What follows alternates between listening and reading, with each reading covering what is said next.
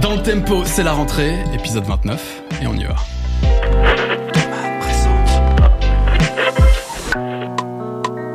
Dans le tempo. Les amis, c'est le grand retour de DLT. Alors, avec une table exceptionnelle, épisode spécial rentrée. Incroyable. Surtout, j'ai même pas d'Az à côté de moi. C'est bizarre Non, de ça change. te voir en face comme ça. Et on encadre, euh, on encadre le guest. C'est vrai. Et, et en plus, on a, on a plein de guests. Alors, je vous explique. Pour la rentrée, on s'est dit, on va faire un épisode spécial Team Podcast. Et parce que, bah, il y a plein de gens autour de cette émission. Il y a plein de gens qui nous aident à réaliser cette émission. Et on voulait les recevoir et discuter de musique avec eux parce que c'est aussi des passionnés de musique. Bon, alors, Daz, vous le connaissez, co-animateur évidemment de DLT. Oui. Mais vous connaissez un petit peu moins Sam. Salut, Sam. bah oui, ça va très bien. Et on a François. Alors François qui est en vidéo un peu plus loin. Bonjour. Ça va et vous? Mais oui. Alors François, un petit souci. On, on parle pas de la cave dans laquelle tu es. Oui. Le sex dungeon apparaît-il? Je, je sais pas à quoi ça Non, sert. ça mais- c'est mon, ça c'est mon autre activité. Je, je tiens un donjon. Euh, non, j'ai une laryngite, donc euh, j'aurai cette voix. Euh, ça c'est mon pic.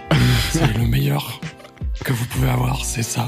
Eh ben écoute, on, on va faire avec. Désolé On fera avec, y a pas de problème. Et pour, tout, pour tous les gens qui veulent entendre ta belle voix, ta belle vraie voix entre guillemets, ils peuvent regarder tes vidéos qui sont sur Monte le son aussi, sur la chaîne sur laquelle, dans laquelle apparaît ce podcast. Donc n'hésitez pas, Flashback, c'est très très bien. Mais euh, on, on- on reparlera de tes activités, François. Tu es, tu es un homme avec de multiples activités, tout comme Sam d'ailleurs, tout comme Daz aussi. Et je pense que ça va être intéressant de discuter de musique. Et ce que je vous propose, peut-être pour commencer justement, c'est bah, juste de qu'est-ce que vous faites dans ce podcast? Qui vous êtes? Parce qu'on vous connaît moins. Alors Sam en particulier, je pense que c'est la première fois qu'on te voit euh, sur la chaîne tout simplement. François, il est déjà apparu quelques fois. Bon, Daz, Bon, bah, moi, voilà. qu'est-ce que tu fais toi dans ce podcast? Bon, moi, je, je m'assois et euh, je discute. C'est pas mal comme, Ouais, comme hein. j'aime bien, j'aime beaucoup. Ouais, ouais, j'aime beaucoup, j'aime beaucoup. Je suis ton ton homme de l'ombre, Ouais. euh, mais en pleine lumière. Voilà. C'est poétique ce podcast. Ouais, euh, non, ça- ça démarre bien. Ouais, Il va y avoir de la métaphore. Il va y avoir de la métaphore. J'ai rechargé les batteries pendant l'été, donc euh, donc voilà. Oui, non, moi que que dire Plutôt, laissons la parole à ça, mais moi Bah, j'interviendrai. Bon, en tout cas, oui, Daz, ça fait quoi Ça fait quatre épisodes à peu près qu'on a fait ensemble. 4-5, ouais. Et puis voilà, la musique, les podcasts, le streaming. Tu, tu fais plein de trucs à côté. Il- Ouais. Il, il va falloir qu'on en parle, notamment lié à la musique. Il y a la musique. Et on, on va, se de- on va aussi découvrir un peu comment tu cette comment as été amené à travailler peut-être un peu autour de la musique aussi, Oui, cette passion, oui. comment elle est née, etc. En strict euh, indep euh, enthousiaste, attention. hein, Ouais. Il n'y a, pas- il y a pas de. Il y a pas de plan euh, financier. Non, mais c'est ce qu'on aime, c'est la, la passion, Oui. quoi. Ouais, c'est ouais, pas pour, euh, c'est Complètement. pour partager le truc de la musique. quoi. Complètement, complètement. J'ai hâte de découvrir aussi, Mais oui. d'en apprendre plus. Mais Sam, c'est parfait que tu, pa- tu parles, c'est parfait. Qui, qui, qui es-tu? Que fais-tu? Pourquoi es-tu avec nous aujourd'hui? Ah, bonne question. Je crois que je me suis trompé de siège. Euh, Normalement, t'es t'es un, t'es un peu derrière, quoi. Exactement. Normalement, je suis de l'autre côté. Alors, je sais pas comment on voit la caméra, mais euh, Si, on, peut faire peut-être un coucou. Et en plus, il y a Flavien aussi, qu'on doit voir peut-être. Il y a Jean-Michel aussi, qui est avec nous. Est-ce qu'on les voit un peu derrière? Peut-être. Mais oui, normalement, toi, t'es plutôt derrière, quoi. Exactement. En fait, moi, je je euh, je, je suis euh, producteur euh, de la bouclette TV. Ouais. En fait, euh, je travaille euh, essentiellement ici tous les jours. euh, Puisque là, on est chez la bouclette, effectivement. Exactement, bienvenue à tous. voilà. Et en fait, on a euh, euh, rencontré Salman il y a quoi maintenant? Parce que je me rends pas compte, ça fait six mois, un petit peu plus. Ouais, plus même, je crois, un tout petit peu plus. Ouais, un truc comme ça. Je suis un peu perdu sur Ouais. les dates, mais voilà. on a Et- fait presque 10 épisodes ensemble, je pense. Quasiment 9. Ouais, là, c'est peut-être le 9 crois c'est que ça c'est le dixième. Dixième, là, Alors, là. non, non, c'est la dixième fois qu'on travaille ensemble. Ah, Voilà. très bien. Ça, Parce qu'on parle de travail. Oui, parle oui. de travail. quand C'est du travail, effectivement, ce podcast. on dirait pas, mais c'est du taf. Tout à fait. Et en gros, voilà, moi, je suis euh, derrière les manettes pour, euh, en l'occurrence, euh, produire avec vous cette émission, pour Ouais. assurer la réalisation de cette émission. Ouais. Ça me fait vraiment très, plaisir- très plaisir de le faire et je suis d'ailleurs ravi de me retrouver de ce côté. Eh ben, écoute. Merci Salman. Avec plaisir, attends, attends. C'est normal de tous ces gens qui nous aident à faire cette émission, bah, qu'on les voit aussi, et surtout parce qu'ils ont des choses à dire. Et on a une dernière personne qui est François. François, euh, a.k.a. Memorex. Allez chercher sur Spotify Memorex. Et il aime pas quand même. Et que- qui, qui es-tu, que fais-tu toi François euh, dans DLT François Bretéchet, euh, Capricorne, ascendant Lion. Ah, Euh, Qu'est-ce que je fais quel type de caractère c'est fais- Capricornes, ascendant Lion euh, Euh, Je souffle souvent le chaud et le froid. Non, qu'est-ce que je fais sur DLT Je fais euh, globalement un peu de post-prod, donc du montage vidéo et du mixage audio. Ok. Euh, et un petit peu d'habillage aussi, Ouais. du graphisme. Euh, voilà. Bah, T'es le monteur de tous les épisodes en fait, concrètement. Absolument. Oui, c'est Voilà, ça, ouais, absolument. Tout simplement. Euh, Si, bah, si les j'ai gens peuvent voir l'épisode, c'est grâce à euh, toi quand même. Et s'ils peuvent l'écouter euh, Ah oui. dans de bonnes conditions. euh, Enfin, maintenant que on passe par la bouclette, c'est mieux. Mais avant, chacun était un peu à distance. Et c'était euh, un challenge d'avoir une qualité audio euh. C'était assez fou. convenable. Ouais. C'est vrai que le, euh, parlons-en rapidement, mais euh, là c'est le 29e épisode de DLT, bientôt 30. Ça fait un, un peu plus de deux ans qu'on fait l'émission maintenant. Euh, au début, c'était à distance, euh, donc on était tous chacun chez nous avec des micros, des caméras, etc., y compris l'invité, ce qui était d'ailleurs une, une galère. Ouais, de- bah, j'imagine. ouais. L'organisation était plus simple parce que tu n'avais pas besoin de faire venir les gens comme on le fait maintenant. Mais par contre, il fallait s'assurer que le setup fonctionne, que tout enregistre bien, etc. Et on s'est retrouvé plusieurs fois à devoir rattraper des petites galères. C'était assez folklorique. Et euh, il y a eu cette première étape. Et au début, c'était moi qui montais euh, la vidéo. C'était Chronomusic, donc qui était le co-animateur à l'époque, qui faisait le son. Et ensuite, c'est François qui nous a rejoint pour faire le montage vidéo et le son. Et là, on était encore à distance. Et c'est vrai que c'était c'était un sacré taf. Fallait nettoyer régulièrement et tout. euh. Et, euh, et depuis, depuis la bouclette, on a clairement step up. on a clairement step up d'avoir vue technique. C'est quand même très, très appréciable. Ah Bah, merci, ça fait plaisir, ravi. Bah, big up aussi à l'équipe qui travaille euh, Absolument. sur ce projet. Euh, big up à toute l'équipe d'ailleurs de la bouclette. Bien sûr. Ceux qui connaissent ce projet. Et on, peut citer en particulier, parce que c'est souvent ceux qui sont là pour l'émission, Flavien, Ellie.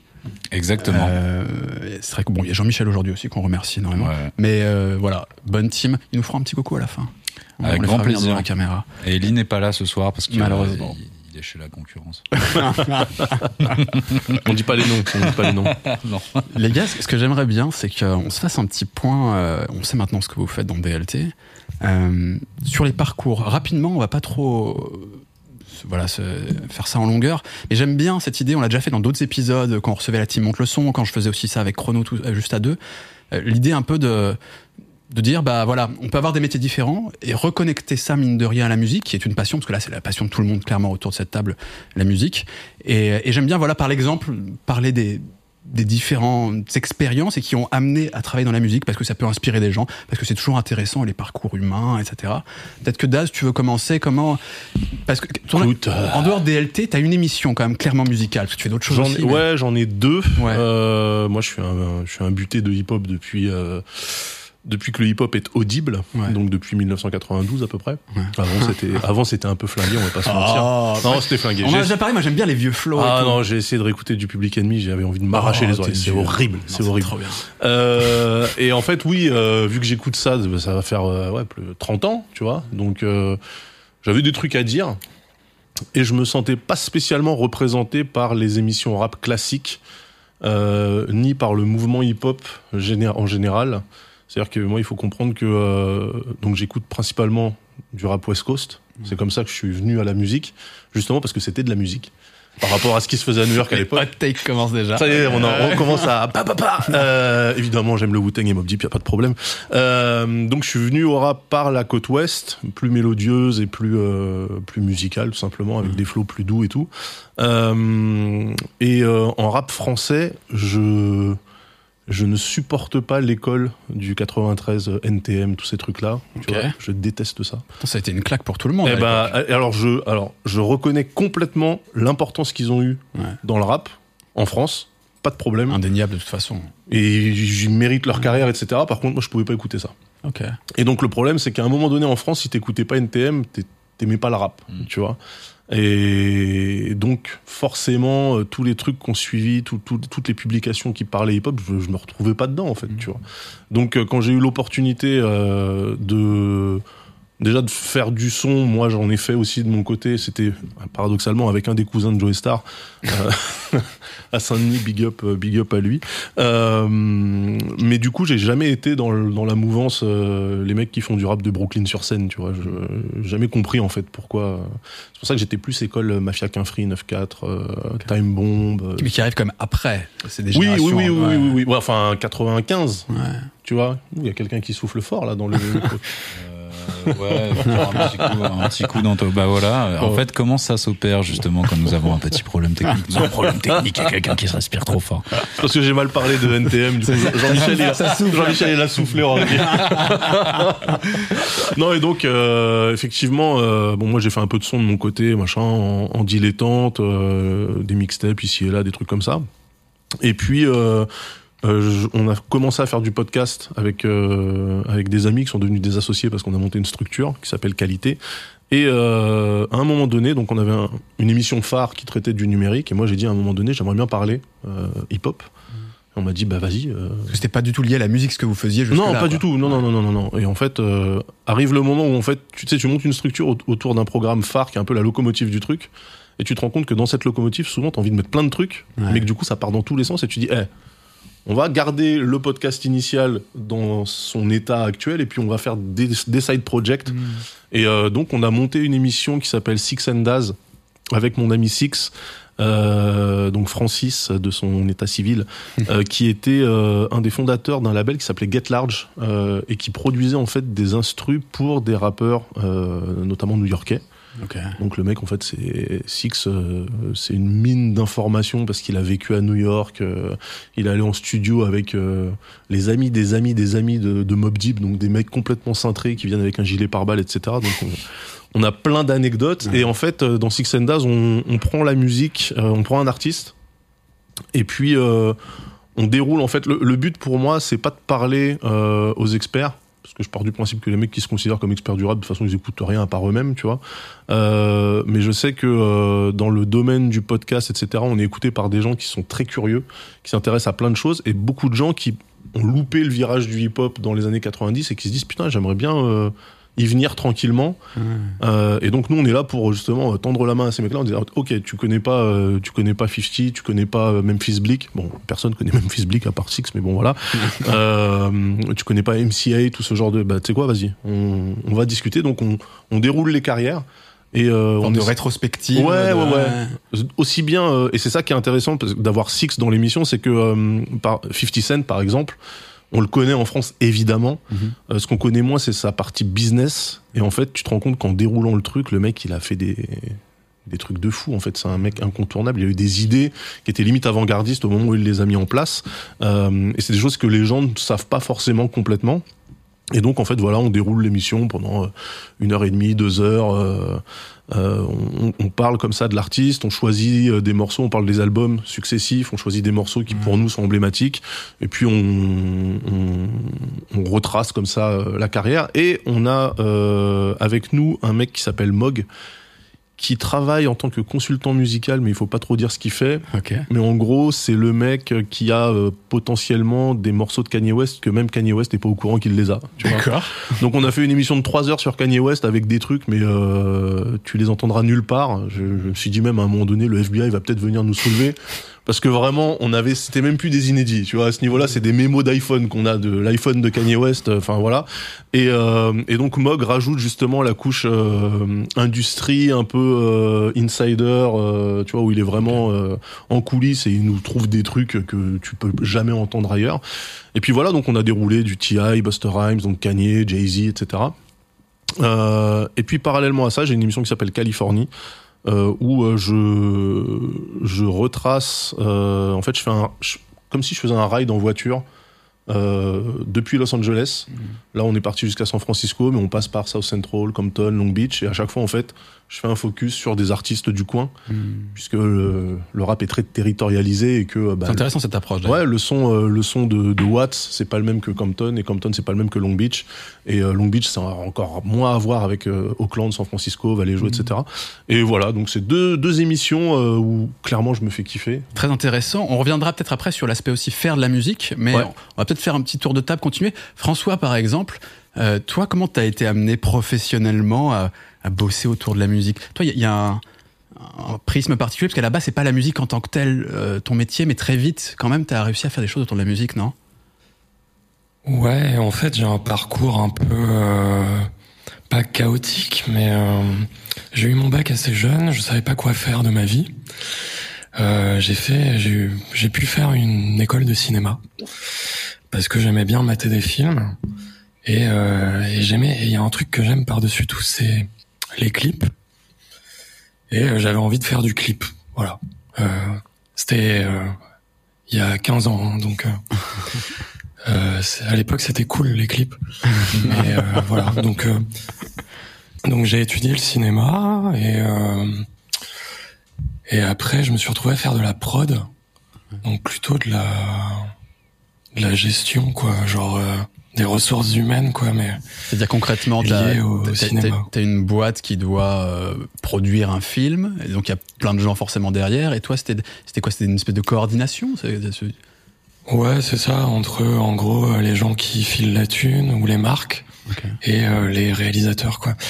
Mais ça au début, j'ai fait euh, j'ai fait de l'arbin quoi, euh, donc, euh, ce qu'on appelle je fais de la régie parce que euh, moi je connaissais personne dans ce milieu donc euh, j'ai j'ai commencé à faire des stages en régie sur des tournages où euh, j'ai- je, je faisais des courses, je faisais le chauffeur, etc. Puis euh, en gros, c'est de la logistique, quoi. Puis j'étais pas trop con, donc on m'a proposé euh, de faire des plannings euh, et de gérer des budgets. Et puis, euh, en gros, je rendais service, quoi. Puis euh, après, euh, bah, t'es un peu Donc j'ai fait ça pour de- C'est- C'est c'est un travail remarquable aussi hein, dans une bonne production, un bon. Essentiel. On va peut-être en parler, mais bon, c'est pas. Je, je sais pas si j'étais spécialement compétent, mais c'est, c'est, disons que c'est un job assez ingrat, quoi. Mais euh, mais je l'ai fait. Donc je l'ai fait pour de la fiction, pour de la pub et du clip. Mais du clip euh, produit, quoi. Pas du clip euh, amateur. euh. Voilà. Et à côté de ça, ben en fait, euh, je me suis formé euh, tout seul euh, en regardant des tutos euh, pour faire du montage, des trucs comme ça, un peu de de- d'effets spéciaux. Puis j'ai appris euh, à faire ça chez moi le soir. et, je l'ai fait pour des potes et puis après pour d'autres potes qui faisaient de la zik et puis je me suis retrouvé à faire des clips pour eux, à filmer des concerts. Voilà, puis ça m'a plu et euh, au bout d'un moment j'ai un peu saturé de la pub et je me suis mis à mon compte pendant la pandémie, enfin pendant le, le confinement quoi. Et, euh, et voilà, et depuis bah je fais essentiellement du montage et euh, du motion design, Ok. mais euh, pas forcément autour de la musique. Donc je, je travaille pour Monte le son. Euh, J'ai mon propre format maintenant, qui est, qui, est chou- qui est chouette. Oui. Mais à côté de ça, je fais aussi un peu des trucs euh, genre euh, des vidéos LinkedIn pour des entreprises qui vendent euh, des solutions comptables, tu vois. des trucs, euh, des trucs pas passionnants, mais euh, super, faire. super, SAP, Sage, c'est génial, j'adore. Ouais, voilà, c'est. euh, Ce qui est bien, c'est que ça illustre, mine de rien, la réalité des métiers souvent indépendants, c'est qu'il faut aller choper des trucs à droite Ouais, et à gauche. à droite, Et à gauche, ouais. Sam pourra nous en parler aussi. C'est que même parfois, les trucs que tu fais un peu plus par passion, c'est rarement les plus rémunératrices. Enfin, c'est ces trucs que tu fais par passion, rémunérateurs. Et, euh, et puis, bah ouais, il faut faire rentrer de l'argent à côté. Donc, Ouais, t'acceptes mais des choses plus en fait, euh, ouais, mais en fait, t'as as plusieurs euh, steps, tu vois, dans le vivre de sa passion et accepter genre des sacrifices. Ouais. Et euh, tu vois, typiquement, quand tu sors d'une école de cinéma, tu sais, c'est pas des études où on te forme entre guillemets à être euh, professionnel. Si tu veux, j'ai j'ai la théorie, mais on trouver du taf dans Ouais. ces métiers-là quand t'es pas pistonné, c'est Ouais, c'est compliqué. du réseau, c'est du réseau beaucoup, donc. C'est euh, du réseau. Donc t'as des gens, ils font quoi? Ils achètent un Canon 5D ou un Sony A7S III machin, en se disant bah je vais bosser gratos pour des potes et tout, puis ça va m'amener des jobs. Bon, déjà, Ce qui peut arriver, mais c'est pas évident. Quoi. ce qui peut arriver. Mais en fait, tu- au bout d'un moment, tu finis par mettre ta passion de côté. Et moi, je me suis rendu compte assez vite que le cinéma, c'était pas une passion. Le, les films, le, le contenu vidéo, audiovisuel, c'était pas une passion. Ma passion, c'est la musique. Et donc, je cherche pas forcément à ce que ce soit rémunérateur. Je pratique la musique, j'en écoute beaucoup, j'aime en parler. Mais euh, genre, à partir du moment où il y a un aspect financier, genre, je préfère éviter. Ok. ah, tu veux, c'est pour tu ça veux que je- pas que, que ta passion devienne ton travail, c'est ça le. Non, pour que ça reste Je une pense passion que c'est impossible. Ouais. Alors Je pense que c'est impossible. ça c'est très Ouais, intéressant une parce bonne, que euh, bonne question. On, on va peut-être laisser Sam justement aussi nous, nous parler de co- comment il en est arrivé professionnellement à travailler dans la musique et peut-être réagir aussi à ça parce que c'est des discussions, une discussion même qu'on a eu un tout petit peu avant, avant l'émission, justement sur l'écoute de musique, etc. Où professionnellement, ça change quand même ton rapport à la musique aussi. euh. Tout à fait. Bah, justement, euh, je vais rebondir euh, sur ce que dit François, c'est que effectivement, par exemple, euh, moi, je- je- j'estime que je ne travaille pas dans la musique. Ouais. En fait, je gravite autour de la musique. Ouais.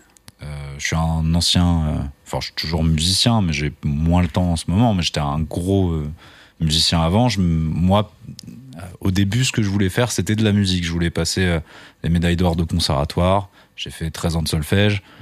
Euh, j'étais vraiment dans ce créneau-là. J'ai commencé à le faire et euh, je me suis vite rendu compte qu'en fait, euh, bah, clairement, c'est un métier de passion. Et quand on entend métier de passion, c'est souvent bah, les sous, ils rentrent pas. tu vois, là, Oui. c'est. Voilà. Et du coup, voilà, tu vois, moi, par exemple, ma première chose, je me suis dit, bah écoute, je vais peut-être travailler, par exemple, dans la technique, dans la musique. Par exemple, faire ingénieur du son, peut-être que du coup, il y a le mot ingénieur, tu vois. Donc, tu te dis peut-être que justement, ingénieur, ça va prendre des sous. tu vois. c'était sur les conseils de, d'ailleurs, c'était un peu sous l'impulsion de mon père. Je savais que j'ai une bonne oreille, il me disait, tu devrais faire ça et tout. Et euh, en fait, ça s'est pas fait. Euh, J'ai j'ai décidé carrément de faire du droit, tu vois. Ok. Ah ouais. Mais du droit de la musique, peut-être. Non, j'ai fait du droit constitutionnel, j'ai fait du droit public. Je faisais genre 27 heures de droit et quand tu rentrais chez toi à la fin de la soirée, on te demandait de refaire. Ah bah non, tu vois ce que tu fais à la semaine, 27 heures de droit, tu dois faire bah, 35 heures de droit en plus chez toi par semaine. Je vais vite euh, arrêter. mais le, le droit, c'est quand même, ça reste quand même quelque chose de passionnant. Mais après, voilà, c'est pareil. C'est bah, je pense que par exemple un avocat, c'est quelqu'un qui s'est dit tiens, je vais faire. Bah en fait, euh, limite, c'est ma passion. Et donc moi après, je suis tombé, j'ai fait du diverses expériences, j'ai fait de la communication, enfin, à savoir que j'ai toujours fait de la musique en parallèle, j'ai toujours eu des groupes, j'ai toujours bossé, je faisais de la MAO, je faisais des trucs, mais bon, après je me suis dit en fait, je vais me faire, une- j'ai essayé de trouver une vraie carrière, j'ai fait de la communication, et euh, du coup, euh, c'est mon père qui est revenu à la charge, je fais, tiens, ingénieur du son, c'est pas mal. C'est c'est cool d'avoir ce soutien bah, autour de la musique. Ça effraie souvent les parents quand même des- ce type de métier. Mes parents euh, ne sont pas musiciens. Ouais. Ils n'ont jamais euh, étudié la musique. Mon père est mélomane, il adore la musique, il adore d'ailleurs Léo Ferré. euh, mère aussi aime beaucoup la musique et euh, il a toujours euh, voulu qu'on puisse en faire. Il a jamais demandé à ce qu'on travaille dedans. Il a toujours voulu qu'on s'épanouisse là-dedans, surtout qu'en fait, il nous a inscrit au conservatoire, il a vu qu'on kiffait, ça s'est fait un peu tout seul, tu vois. Il a jamais voulu. Mais il a senti que, en fait, je pense que moi j'étais, euh, par exemple, jusqu'à la troisième, j'étais un peu un élève qui aime bien travailler, tout. Arrive au lycée, c'est une autre life. T'arrives, tu te dis, ouais, les cours c'est chiant et tout. Et il voyait que le seul truc qui était moteur dans ma vie et auquel j'arrivais à investir du temps, c'était quand je faisais de la musique. J'arrivais à m'ouvrir des, des pages, tu sais, de, tu fais, euh, quand tu fais de la batterie, tu fais droite, gauche, droite, droite, gauche, droite, gauche, les moulins, un truc comme ça. Alors que, par contre, réviser des cours d'histoire, réviser des cours de maths, des trucs comme ça, ça ne m'intéressait pas. Ouais. Euh, voilà, après, c'est une phase, je pense, qu'on a euh, tous dans sa vie. C'est lui, justement, qui a poussé ce truc-là. Et du coup, je le remercie parce que c'est grâce à lui que j'ai fait euh, une école qui s'appelle la SAE. Mhm. En fait, je vous raconterai pas pourquoi je me suis retrouvé à la SAE parce que c'est pas spécialement intéressant, mais toute l'idée, je me suis retrouvé là-bas et je me suis dit, en fait, j'ai envie, en fait, j'ai envie de tenter le truc. Et en fait, là, École de technicien du son, donc la SAE. ah oui, exactement. Pardon. Ouais. La, la SAE qui est une école d'ingénieur du son musique, ce qui est pas tout à fait vrai parce que pour être ingénieur, il faut faire 5 ans d'études. À la SAE, tu fais 2 ans d'études. Donc en fait, tu as un diplôme reconnu par l'État qui est technicien son. Ok. Et donc tu fais cette école? Je fais cette école, je déballe, je rencontre euh, du coup euh, un ami qui s'appelle euh, Pilou, qui m'a fait. et on a monté une team, on a fait de la musique ensemble, on a fait beaucoup de choses. En rencontrant Pilou, j'ai aussi rencontré Flavien, qui est ici, qui est aux manettes du son justement. Il y a eu plein d'aventures et après j'ai décidé, euh, après avoir fait euh, quelques années de freelance son, de monter ma structure qui s'appelle euh, La Bouclette. Vous faites de la presta euh, aussi à l'extérieur, notamment pour du live stream. Vous bossez avec beaucoup de gens extrêmement différents, pas toujours dans la musique, mais qui a quand même la bouclette TV où là vous faites, euh, c'est votre projet à vous, avec personne d'autre à l'extérieur. Peut-être que tu peux nous dire juste très rapidement ce qu'est la, la bouclette TV, parce qu'on n'en a pas parlé en fait. Bien sûr, en fait, euh, La Bouclette TV est une branche médiatique de notre société de production La Bouclette. Voilà, un pitch que je n'avais. c'est classe dit comme ça. Ouais, ouais, ouais, mais à- quand, quand on a lancé le premier épisode de Bouclette TV, il n'y avait pas le pitch. hein. Euh, en gros, d'ailleurs, big up euh, Nino, voilà, qui nous regarde. En fait, en gros, moi je suis passionné de musique, j'ai beaucoup travaillé avec des musiciens, j'ai beaucoup. tu On a produit des clips, on a produit aussi pas mal de live sessions. Parce que moi, comme j'étais, euh, tu vois, président de la boîte et ingé son, bah en fait j'arrivais vachement à, facilement en fait euh, pouvoir développer euh, ce, ce, euh, ce caractère dans nos projets et on nous appelait un peu pas mal pour ça. Et en fait je le faisais pour des artistes et j'étais très frustré du temps que ça prenait de, de des échanges inutiles parfois que ça demandait et de l'in- l'investissement que tu donnais pour que ce soit au top, que le son soit au top, que la captation soit au top, que tu retransmettes l'instant au top parce que c'est ça qu'on veut dans des vidéos musicales euh, et que ce soit parfois diffusé mais n'importe comment et que ça fasse absolument pas de vue euh, mais genre vraiment un flop total tu vois. Et en fait ça m'a un peu je me suis dit mais en fait c'est pas possible. Du coup quand tu vois quand tu bosses euh, sur d'autres projets et que ça te ramène tant d'argent versus ce que tu donnes là en fait c'est qu'au bout d'un moment en fait là du coup clairement tu peux pas faire ta passion. Tu peux pas travailler dans ta passion. Et du coup avec une personne avec qui on a monté ce projet à l'époque on s'est dit bon viens en fait on demande plus d'argent pour faire ça. Viens on le fait gratos en fait et on va inviter des artistes à bosser sous nos conditions. Comme ça eux en fait ils ont pas à réfléchir. Ils viennent juste faire leur musique. Nous on a un cadre. On n'a pas à réfléchir. On applique notre cadre. Et on va monter euh, nos, nos, épisodes musicaux comme ça. En fait ça a commencé. On accueillait des artistes dans nos bureaux. Donc c'était facile. Venaient chez toi en plus tu vois. Et euh, du coup on vivait des moments de musique avec eux. Moi j'insiste sur le moment moment musical parce que ça va au-delà de la musique. C'est en fait la création de l'instant avec eux de l'équipe du mood de l'artiste de comment tu les accueilles tu vois et euh, du coup, voilà, on a lancé nos épisodes comme ça. Et en fait, ce qui était cool, c'est que, en fait, tout le monde a kiffé qu'on le fasse comme ça. Et à la base, c'était censé être des one shot. Et en fait, on n'a jamais arrêté depuis. Et après, euh, on a fait pas mal de vidéos comme ça, en accueillant pas mal d'artistes. L'épisode pandémie est arrivé, euh, fameux Covid. Du coup, en fait, on ne pouvait plus le faire. On pouvait plus inviter des artistes chez nous. On s'est dit, bon, enfin, en tout cas, plus le faire dans les conditions qu'on avait. On a fait une pause. Et après, on s'est dit, bah, vas-y, il n'y a plus de concerts comme on fait. On a relancé ça en live stream en se disant bah on va faire des concerts chez nous, on a déjà un peu la techno, on a déjà des caméras, vas-y. De toute façon, on n'a pas de travail en ce moment parce que personne ne peut travailler. Et on a commencé à lancer ce truc-là et on s'est pris de passion et du coup là euh, voilà, je dirais que ça fait euh, deux ans, deux ans et demi qu'on euh, diffuse régulièrement euh, une fois par semaine des concerts en ligne sur Twitch, Facebook et YouTube.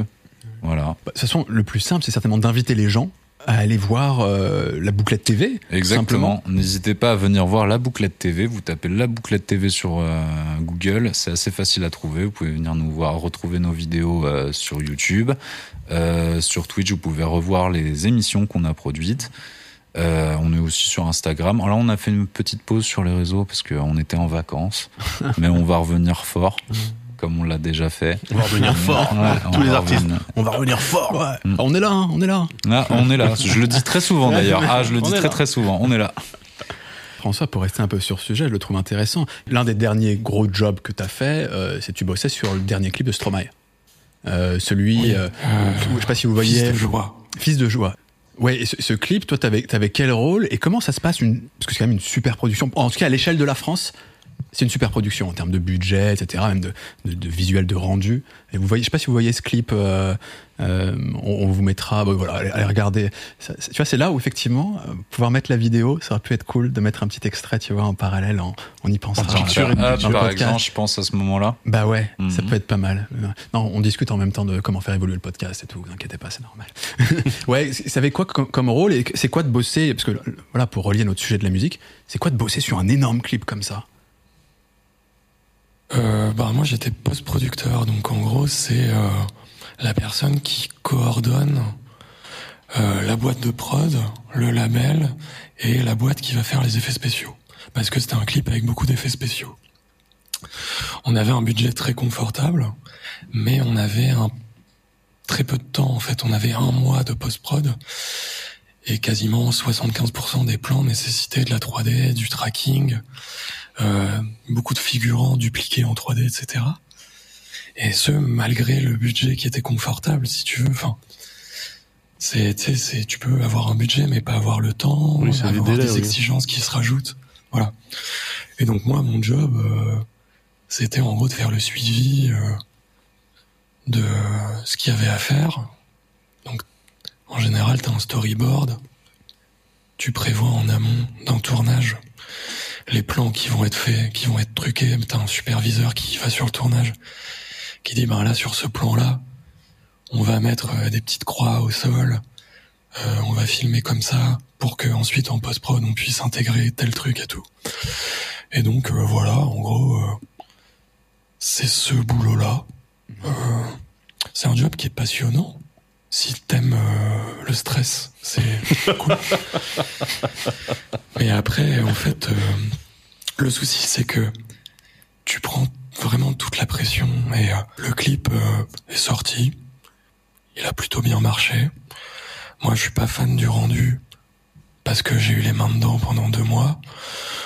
Mais euh, ouais, après, c'est un job. moi, je prends. J'ai appris à plus trop prendre à cœur en fait ces trucs-là, parce que euh, si ça merde, c'est pas de mon ressort, tu vois. Enfin, euh, Tu te protèges, en fait. ouais, mais c'est important de se protéger, tu vois. Genre, Ouais. tu peux Enfin, pas. tu te préserves plus que tu te protèges, en fait. Ouais, c'est ça. Moi, je suis pas, je suis pas réalisateur, je suis pas directeur artistique. Moi, mon job, c'est de communiquer avec des techniciens 3D. Les techniciens 3D, c'est basique, hein. Eux, ils s'en battent les couilles de la musique. En général, ils l'écoutent même pas avant de faire le clip, tu vois. Ouais. Donc, il faut que tu arrives à leur traduire, en gros, les exigences du réalisateur. Et là, bon, bah, pour le coup, Stromae, euh, ce qui est intéressant, c'est que le réalisateur, c'était un réalisateur, c'était un anglais, mais c'est co-réalisé par Stromae et son frère qui en fait euh, ont le label. Donc c'est comme si tu avais trois égaux qui Mhm. voulaient trois choses différentes et moi j'étais au milieu en essayant de les mettre d'accord. Mais en essayant de les mettre d'accord sur la base d'un budget, c'est-à-dire ça, on va pas pouvoir avoir effectivement trois hélicoptères, même en 3D. On n'aura pas le temps. Il nous reste deux semaines avant de livrer. Ça va coûter tant. On n'a pas l'argent, même si on avait de l'argent, tu vois. Et donc du coup, bah, c'est des allers-retours et des graphistes qui te présentent des trucs, ça va pas, personne n'est content, donc faut les aiguiller. Et donc c'est un job euh, un peu de directeur artistique aussi parce que tu vois le clip ça se passait dans une euh, espèce de dictature fictive un peu euh, aux accents un peu brutalistes et tout dans l'architecture. Il s'avère que bon, moi c'est des trucs que je connais bien donc quand il y a des galères sur les statues, quel type de pierre, quel type de machin, bah, arriver à sortir les bonnes références, à faire valider ça, à faire des allers-retours, histoire que tout le monde soit content et d'éviter au maximum les dégâts. Bon. Mais ça, euh, le clip, euh, c'est rare. C'est rare quand tu peux te permettre ce genre de luxe. En général, un clip, euh, c'est euh, 15 000 balles de budget. hein. Mhm. Là, on avait euh, 30 fois plus. Ouais. À peu près. Ce que je vous propose, c'est euh, peut-être passer à une autre partie et un peu plus musicale, euh, enfin pure, musicale pure. Soit, j'ai- plusieurs. allez, vous savez quoi Je vais vous faire voter. Il y a plusieurs possibilités parce que j'ai pensé à différentes parties. Euh, D'une part, je vous ai demandé déjà de venir chacun avec un délire musical du moment. Mais peut-être qu'on peut terminer avec ça et on écoutera même de la musique. Ouais. Nouveauté dans DLT, on va Ah. pouvoir écouter de la musique et on en fera, on le fera plus maintenant. Donc il y a ça. Je vous propose aussi de parler peut-être un peu de vos pratiques musicales Oui. et voir comment ça s'articule avec votre profession. Et à la limite, on peut faire ça et le mêler à l'idée de la passion, le taf, parce que c'est un truc qu'on avait, euh, qu'on avait comme ça commencé, on avait commencé à l'évoquer au début de l'émission, à savoir et cette peur qui peut exister de se dire ma passion, si je la transforme si elle se retrouve dans un cadre professionnel, est-ce qu'elle va pas s'atténuer? Est-ce que je vais pas, elle va, je vais pas en être dégoûté même au final? Donc à la limite, partons de ça, de non plus, parce que là on a évoqué l'aspect professionnel, comment vous travaillez dans la musique, et plus l'aspect personnel, comment vous le vivez, ce que vous faites éventuellement de votre côté, et surtout comment ça s'articule avec le pro, et est-ce que ça peut avoir une incidence? Peut-être que Daz, alors sachant qu'il y a des profils particuliers. Ah oui, Daz, toi, t'es peut-être celui qui pratique le moins la musique à l'origine. exactement. Que- Comment ça, comment c'est venu? Exactement, bah euh, de gré à gré, comme tout ce que je fais. hein. Ouais. Euh, moi, je, justement, je saisis les opportunités, mais globalement, oui. euh, moi, je suis rentré dans la musique en tant que faiseur, euh, en faisant du rap comme tout le monde. C'est-à-dire qu'à un moment donné, tu dis, bro, ouais, ils le font, je pense que je peux le faire aussi, ça a pas l'air ouf, tu vois. et en fait, voilà, donc euh, je suis rentré par ce biais-là, euh, d'abord devant le micro, et puis euh, après, en fait, à force de rester euh, dans des sessions où toi, ton texte, tu l'as posé, mais après, le mec qui est euh, derrière la console, en fait, il lui faut 167 heures pour... euh, tu vois, bricoler les trucs, rajouter des studio, effets et hein. tout. Et en fait, bah, du coup, tu restes là, et t'es à côté, et puis tu commences à t'intéresser au truc, et tu trouves ça cool. Et euh, moi, il n'y a jamais eu de plan de carrière tu vois, parce que euh, je me suis jamais dit je vais être un rappeur connu, je m'en fous, tu vois. C'était vraiment, euh, j'avais des trucs à dire. Mais, mais t'as enregistré des choses, donc. Ouais, j'ai enregistré des Ah, trucs, ouais. ouais. ouais, bien sûr. J'ai bossé justement avec des mecs, euh, donc à Saint-Denis. euh, Il y a un collectif qui s'appelle Ursa Major. Je me suis retrouvé sur une tape avec eux. Euh, Ursa Major, à l'époque, c'était le Wu-Tang français, donc euh, c'était que des kickers freestylers de ouf, tu vois. Donc quand on m'a dit ouais, ils vont être sur la compil, je fais ok, c'est chaud, tu vois. Et donc je me suis rapporté, je me suis ramené pour la session. Et je pensais être seul avec le, le, le beatmaker. Et en fait, non, il y avait 12 mecs euh, qui étaient dans le salon, tu vois. J'étais là, je fais OK, pression et tout, tu vois. Euh, et euh, ouais, moi, j'ai jamais eu ce. Enfin, je voulais faire les trucs proprement, mais sans aucune, sans aucun plan défini. Donc je m'en foutais. En fait, je, j'étais avec des potes, on s'entendait bien, on avait envie de faire du son ensemble, on a fait du son ensemble. Comme dans tout groupe, il y a des gens qui sont un peu plus investis que d'autres. Tu vois, donc euh, le, le- le- les gars, enfin un des gars avec qui je tournais vraiment, euh, big up à lui, c'est Run. Euh, lui, euh, il voulait vraiment en vivre. Moi, j'étais plus en dilettante euh, parce que voilà, je savais parler, je savais écrire. Et donc voilà, c'était euh, c'était un kiff, mais à aucun moment je me suis dit je lâche mon day job pour devenir rappeur. Tu vois, c'était même pas un plan. Mais il n'empêche que ça, le fait de de, de taffer des textes, euh, de trouver des punchlines, de machin, c'est quelque chose qui me sert encore aujourd'hui. Parce qu'en fait, dans le podcast, euh, tu vois. euh, aller à l'essentiel, être percutant et faire en sorte que tu balances des trucs, tu as des images et les gens les retiennent. C'est quelque chose qui m'a permis d'écrire des chroniques, d'abord en blog, ensuite en podcast, euh, dans, dans donc Studio 404 qui était notre émission, où en fait les gens me disent ouais Daz et ses punchlines, Daz et ses punchlines, mais en fait ouais ça vient de, tu vois, ça, ça, sort pas de nulle part.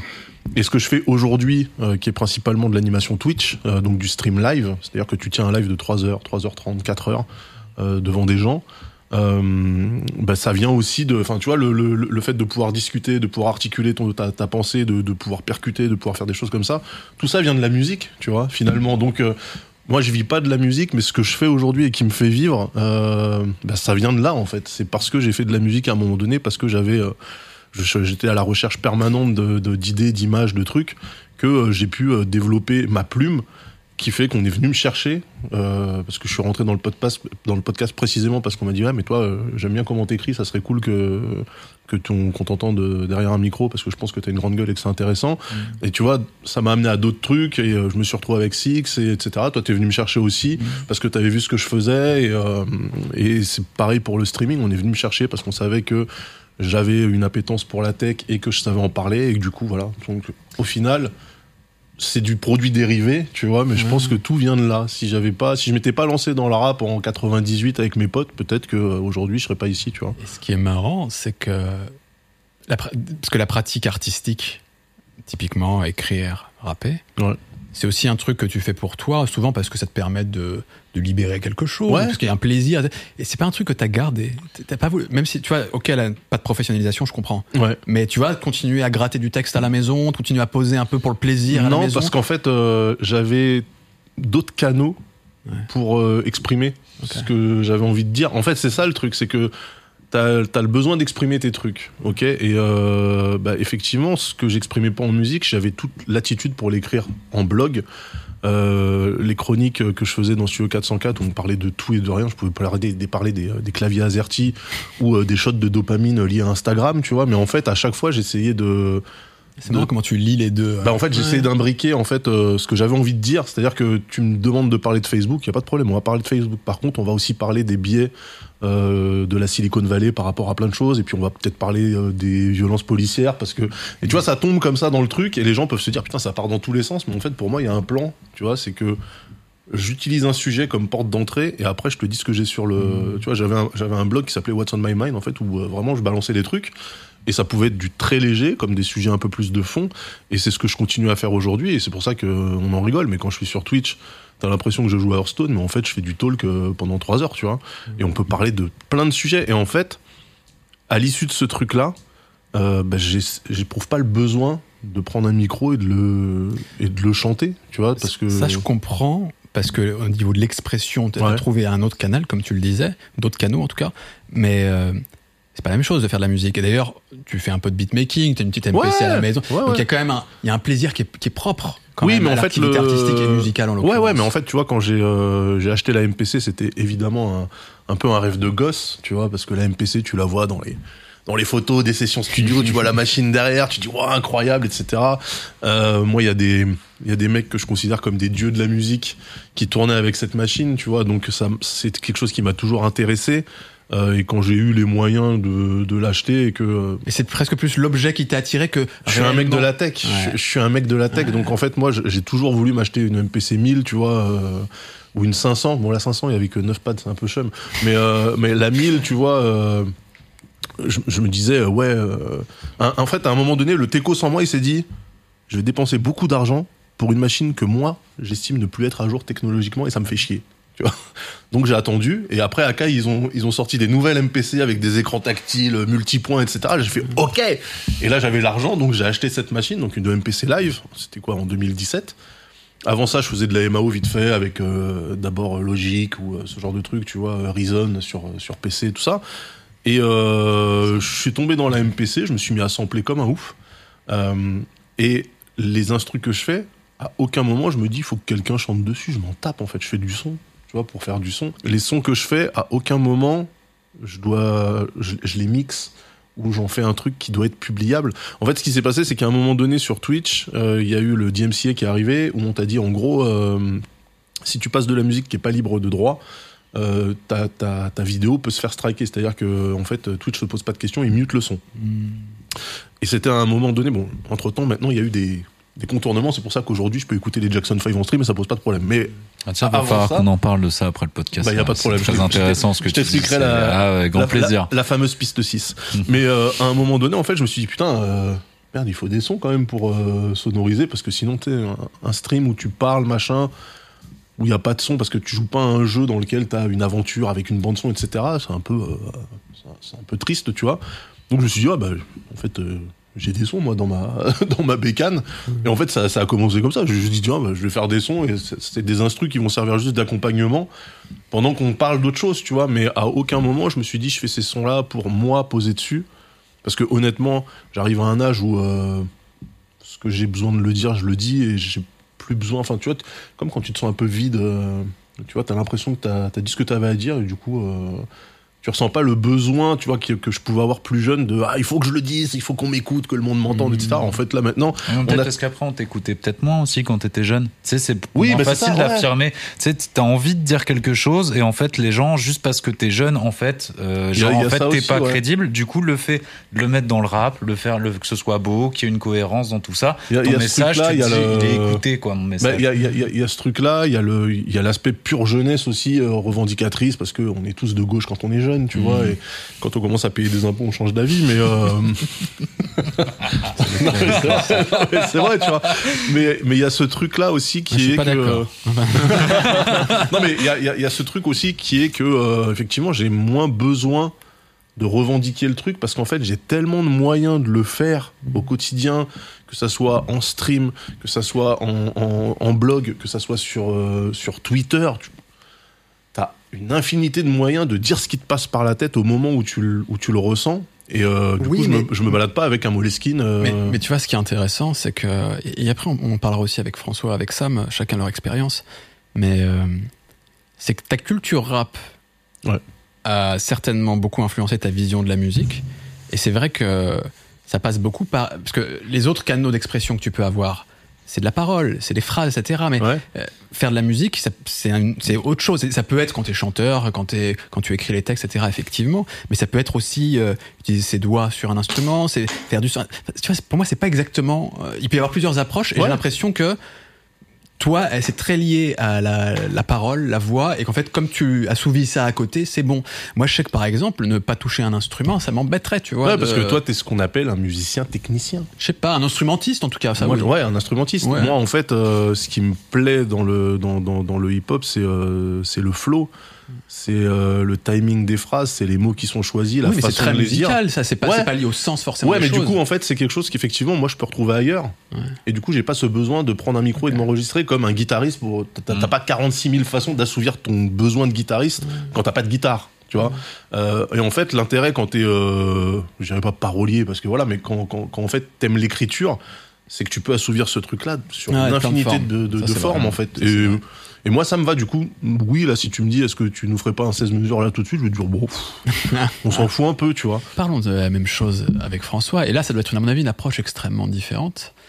Parce que t'es celui autour de cette table, alors quoi que peut-être qu'il y a des choses que je sais pas sur Sam, mais t'es celui autour de cette table qui va le plus loin dans sa démarche artistique. C'est-à-dire que tu sors des choses. Ouais, après, c'est pas. euh, c'est pas que je sors des choses, c'est qu'elles sont trouvables en ligne, tu vois. C'est ce tu as sorti pour qu'elle soit.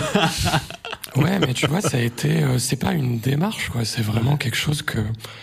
Un peu. euh, que j'ai un peu fait par accident, que je comptais pas forcément faire. Parce que toi, à la base, tu, tu, tu es musicien. Tu, comment tu t'es mis à la musique ouais. Non, en fait, euh, moi, j'ai jamais appris d'un instrument. J'ai jamais euh, appris le solfège. J'ai essayé, mais ça me gonfle.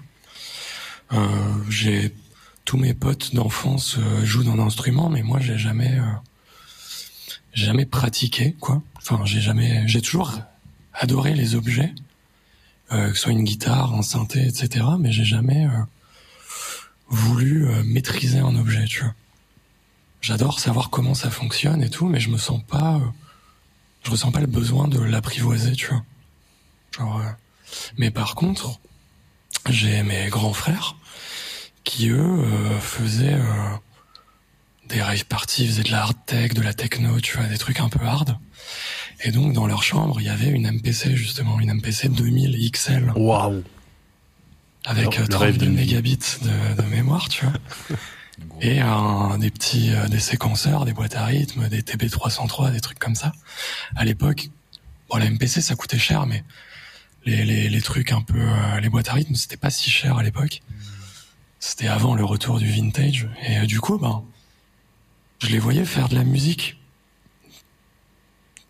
Inécoutable, mais euh, mais des trucs eux-mêmes n'étaient pas musiciens, tu vois, et genre ils étaient juste euh, ils branchaient des trucs et ça faisait du son, mais c'était genre ça suffisait à, à passer un bon moment et du coup ben j'ai un peu j'ai j'ai écouté beaucoup de musique en fait, plus que en fait c'est ça, je suis pas musicien mais je Si, j'écoute énormément de mais- musique. non, mais qu'on soit clair, euh, un musicien, c'est pas forcément un instrumentiste, etc. C'est à partir du moment où tu fais de la musique, t'es musicien, pour moi, c'est tout. Pas professionnel, etc. Ouais, mais... mais- C'est ça, en fait, euh, j'écoutais vraiment beaucoup de musique parce que j'étais une j'ai eu une adolescence un peu euh, tranquille, mais je me sentais assez seul. Et la musique, c'était euh, en voiture, à vélo. j'ai grandi à la campagne, tu vois, c'est quelque chose qui me... Quand j'ai eu l'âge d'avoir un baladeur euh, MP3 ou un Discman, tu vois, c'était... euh, Je trouvais ça réconfortant, donc... euh, et... euh, j'ai fait un stage, mon stage de troisième chez un disquaire à l'époque. Et euh, c'était à l'époque où il y avait commencé à avoir le pire tout pire et tout. Donc du coup, genre, je découvrais à balle de disques que je pouvais pas me payer, donc je les piratais, tu vois. Et c'était fascinant, quoi. Genre, euh, je découvrais plein de musique, des trucs que je kiffais. Enfin, et euh, c'était l'époque, euh, ouais, un peu euh, IDM, Warp, euh, tout ça. Et j'ai découvert Boards of Canada au, au début des années 2000. Et c'est ce qui m'a donné envie de faire de la musique, en fait. J'a- J'avais, j'arrivais pas à identifier, genre, savoir comment c'était fait, quels instruments. Et puis, tu vois, j'ai j'ai compris ce que c'était le sampling et comment tu pouvais faire de la musique en samplant. Et du coup, euh, voilà, je me suis acheté un clavier MIDI, j'ai commencé à faire de la MAO sur Reason. Ah, le Reason. Puis, euh, puis voilà, quoi, j'ai commencé à réfléchir un peu, genre comment je pouvais faire de la musique qui me. que je pouvais emporter avec moi, tu vois, genre dans des moments où j'avais besoin d'écouter quelque chose. Et donc, du coup, c'est comme ça que je me suis retrouvé à enregistrer, tu vois.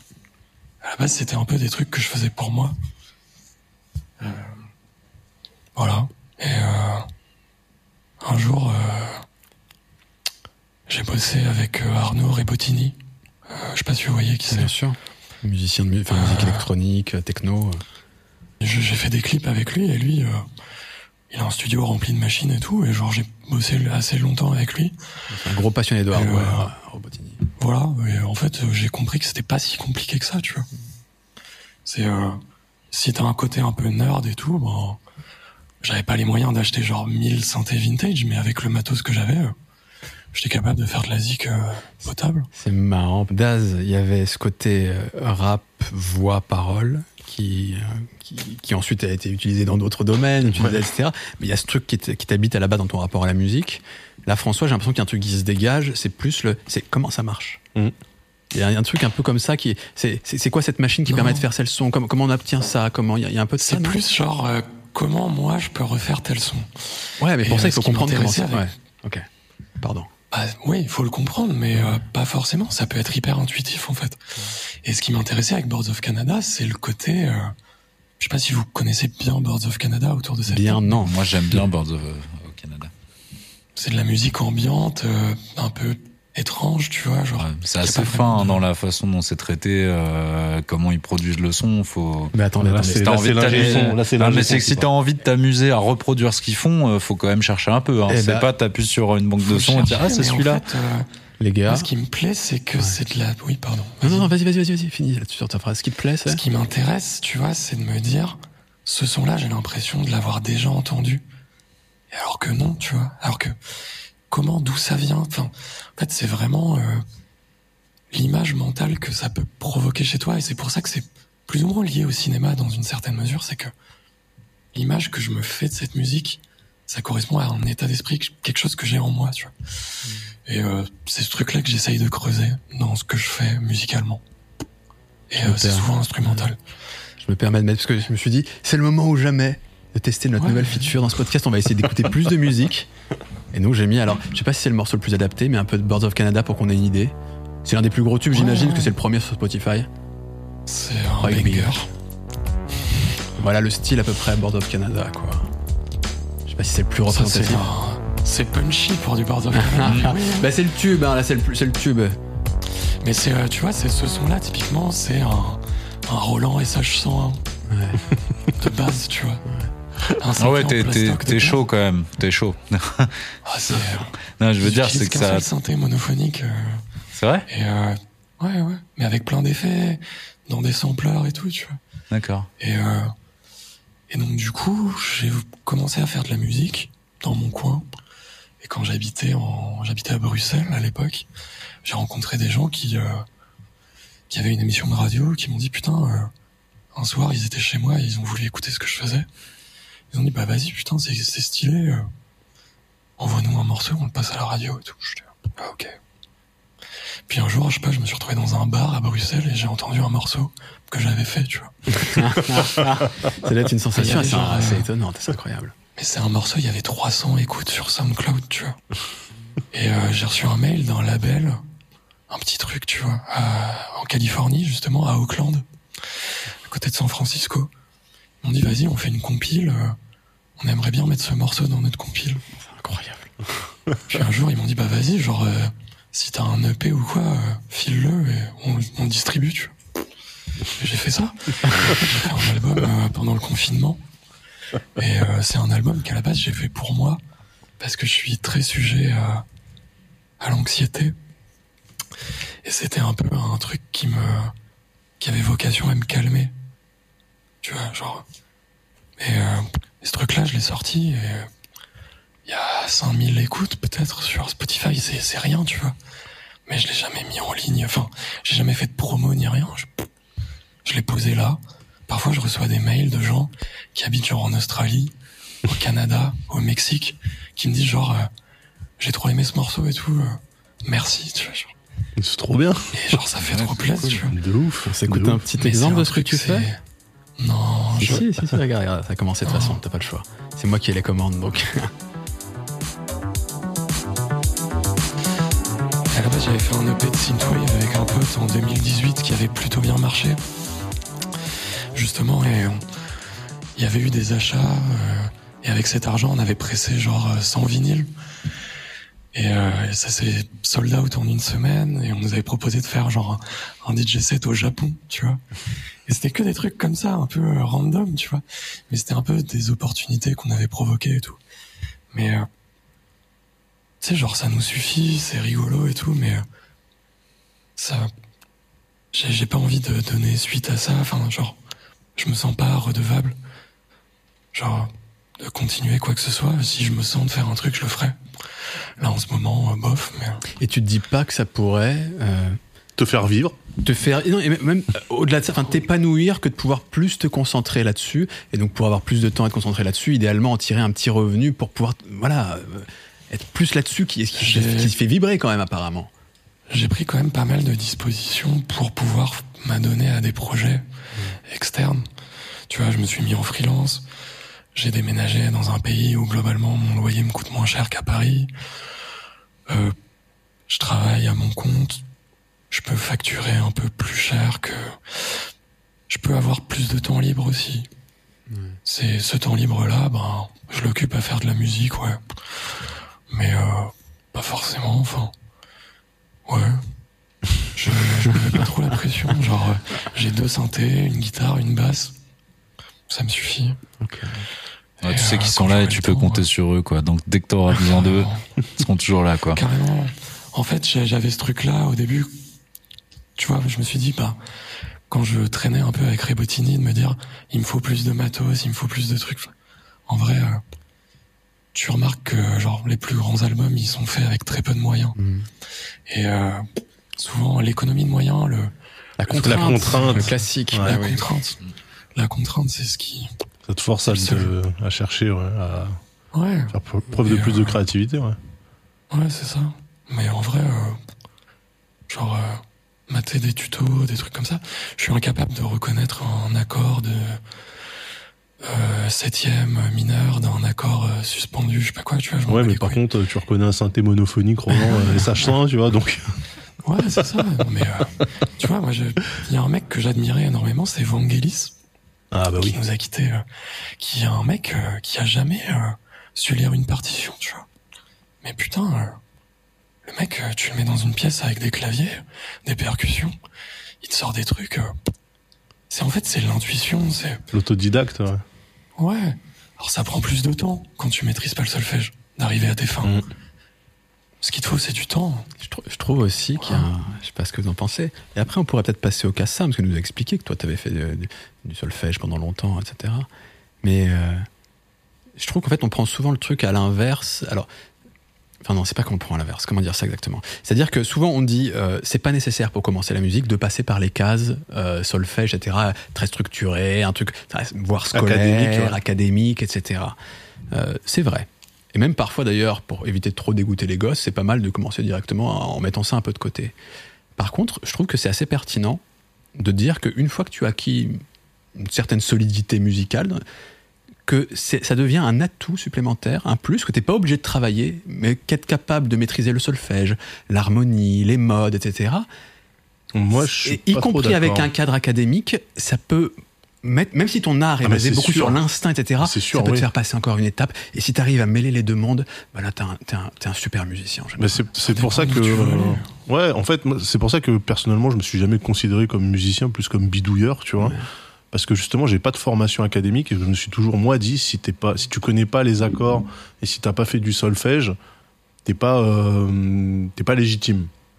Ouais. Et pourtant. euh, C'est pas ce que dis du tout d'ailleurs. non, hein. non, non, mais euh, Ouais. en fait, moi, je, moi, je m'étais mis cette barrière-là en mode, euh, ok, tant que je connaîtrais pas mes gammes de piano, euh, je pense que je, je fais pas de musique, tu vois, je fais du bruit euh, organisé. Mais c'est terrible de- de- d'arriver à ce constat-là. Tu Ouais. te dire ça pourquoi? Enfin, tu vois, Mais parce que qu'est-ce c'est- qu'est-ce qu'on véhicule pour que quelqu'un arrive à intérioriser ça Mais je tu vois? pense, je pense que ouais, c'est le, c'est, c'est l'état d'esprit euh, des, euh, de, de, de, de la musique telle qu'elle est enseignée en France, en tout cas, ou ce qu'on, ce qu'on te fait comprendre.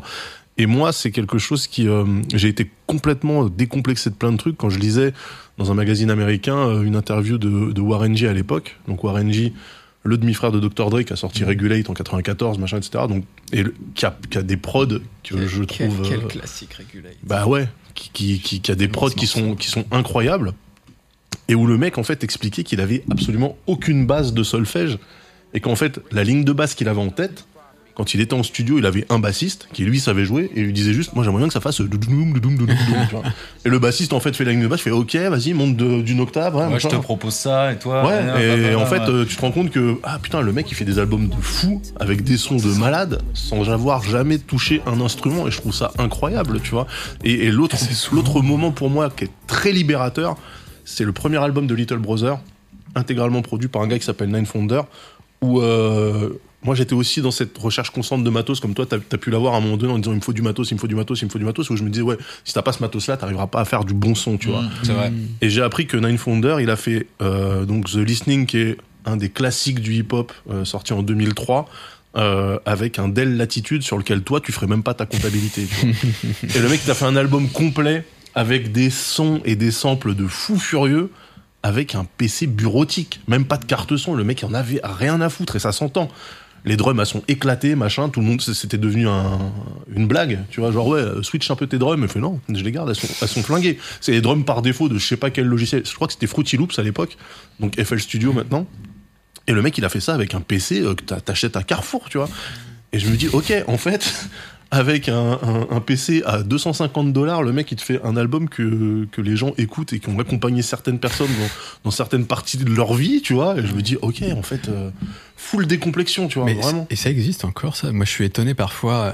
Il y a quelques vidéos, euh, vous savez, euh, où, euh, sur le web, où ils vont voir un beatmaker actuel, par exemple, Mhm. dans le rap, etc. Et parfois, tu tombes sur le mec, limite, il utilise un, un laptop euh, Madlib. HP de base, etc. Madlib, et surtout, il a fait un tube, le mec, il a fait une prod un- qui devient un tube plus tard, avec des écouteurs branchés directement, tu Mhm. vois, sans rien. etc.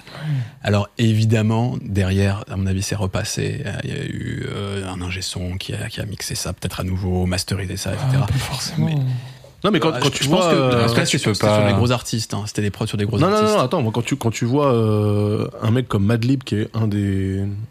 Je, je parle même plus de beat- beatmaking à ce, à ce niveau-là, c'est c'est de la prod pure, tu vois, c'est un des producteurs les plus cotés euh, du game. Le mec fait ses- il a fait l'album qu'il a fait avec Freddie Gibbs qui s'appelle Pignata et que je vous conseille d'écouter. Toutes les instrus sont faites avec un iPad. Et là, tu fais OK. Alors que tu te dis, ce mec-là, c'est un gars qui doit avoir 18 MPC. Je veux dire, Madlib, il a toute l'attitude à acheter tout le matos qu'il veut. On lui donne, tu vois, on lui offre les trucs. Et le mec, il fait le son sur un iPad, quoi. Et tu te dis, waouh, le, la liberté que le mec a, en fait, de se dire, on s'en fout. En fait, fais un truc, si ça sonne bien, ça En sonne même bien. il y a tellement de bons outils maintenant sur iPad que ça m'étonne pas. Ouais, mais le enfin, faire, tu, tu vois, pour, pour des vrais techos qui se disent, euh, tu vois, parce que. euh, Oui, c'est on- une approche en tout cas. Ah ouais, euh, tu, tu, quand tu vois euh, Dr. Dre en studio, le mec il a une console à 350 000 dollars, tu te dis ok, si t'as pas ça, tu peux pas faire le son de Dr. Dre. Et t'as Madlib qui arrive avec un iPad 2, il fait bah moi je fais du son, tu vois, et il fait des albums qui fracassent. Et tu dis ok, en fait ce qu'il faut c'est juste la créativité, l'envie d'eux, plus que de se dire si j'ai pas le matos, ça marchera pas. Et c'est pour ça, tu vois, que de mon point de vue à moi, la MPC, ça, a- été aussi assez libérateur parce que, comme on parlait tout à l'heure avec François, c'est la contrainte. C'est ok, j'ai la MPC, j'ai des kits à l'intérieur, qui évidemment, il y a 12 millions de kits de drums, etc. Mais j'ai mes kits, j'ai mon sample, et je me démerde avec ça. Alors que quand je faisais de la, de la MAO avec, euh, avec Logic, euh, avec Reason et tous ces trucs-là, en fait, t'as- enfin, surtout avec Logic, t'avais euh, vraiment le, la notion de il faut que je trouve les derniers plugins, les derniers machins. Et en fait, c'était une course en avant. De toute façon, ça va pas marcher, quoi. En, Ouais. fait, en gros, si j'ai pas ça, mon si j'ai son pas va être pourri, quoi. ça va pas Ouais. être le bon truc. Si j'ai pas ça, et en fait, ben, moi, je me retrouvais des fois à fermer le logiciel après euh, trois heures, et j'avais rien. Hmm. Là, avec la MPC, j'allume la machine et en un quart d'heure, j'ai un truc qui tourne, tu vois. Et en fait, ça, c'est euh, justement se dire que je travaille avec le set d'outils limités que j'ai. Je trouve ça trop cool. Ouais, c'est Euh, important, C'est vraiment une approche euh, qui est plus dans le dépouillement, dans le dans le minimalisme à la limite. Et c'est trop trop bien, vraiment. donc voilà, si vous avez pas de la dernière machine à la mode, c'est pas grave. Faites votre Bien son, sûr. faites ce que vous voulez. la- la première track que j'ai faite, c'était avec euh, Musique 2000 sur PlayStation. Ou pas? Bien sûr. C'était genre. euh, un peu dans le désir DJ, etc. Dans le délire Ouais. DJ et compagnie à l'époque. Ouais. Ouais. C'était euh, Musique 2000, c'était un jeu de PlayStation où tu faisais de la zik avec ta manette, quoi. Et t'avais Nanoloop sur Game Boy aussi, tu vois. Et je pense que c'est le, le meilleur morceau que j'ai jamais fait, tu vois.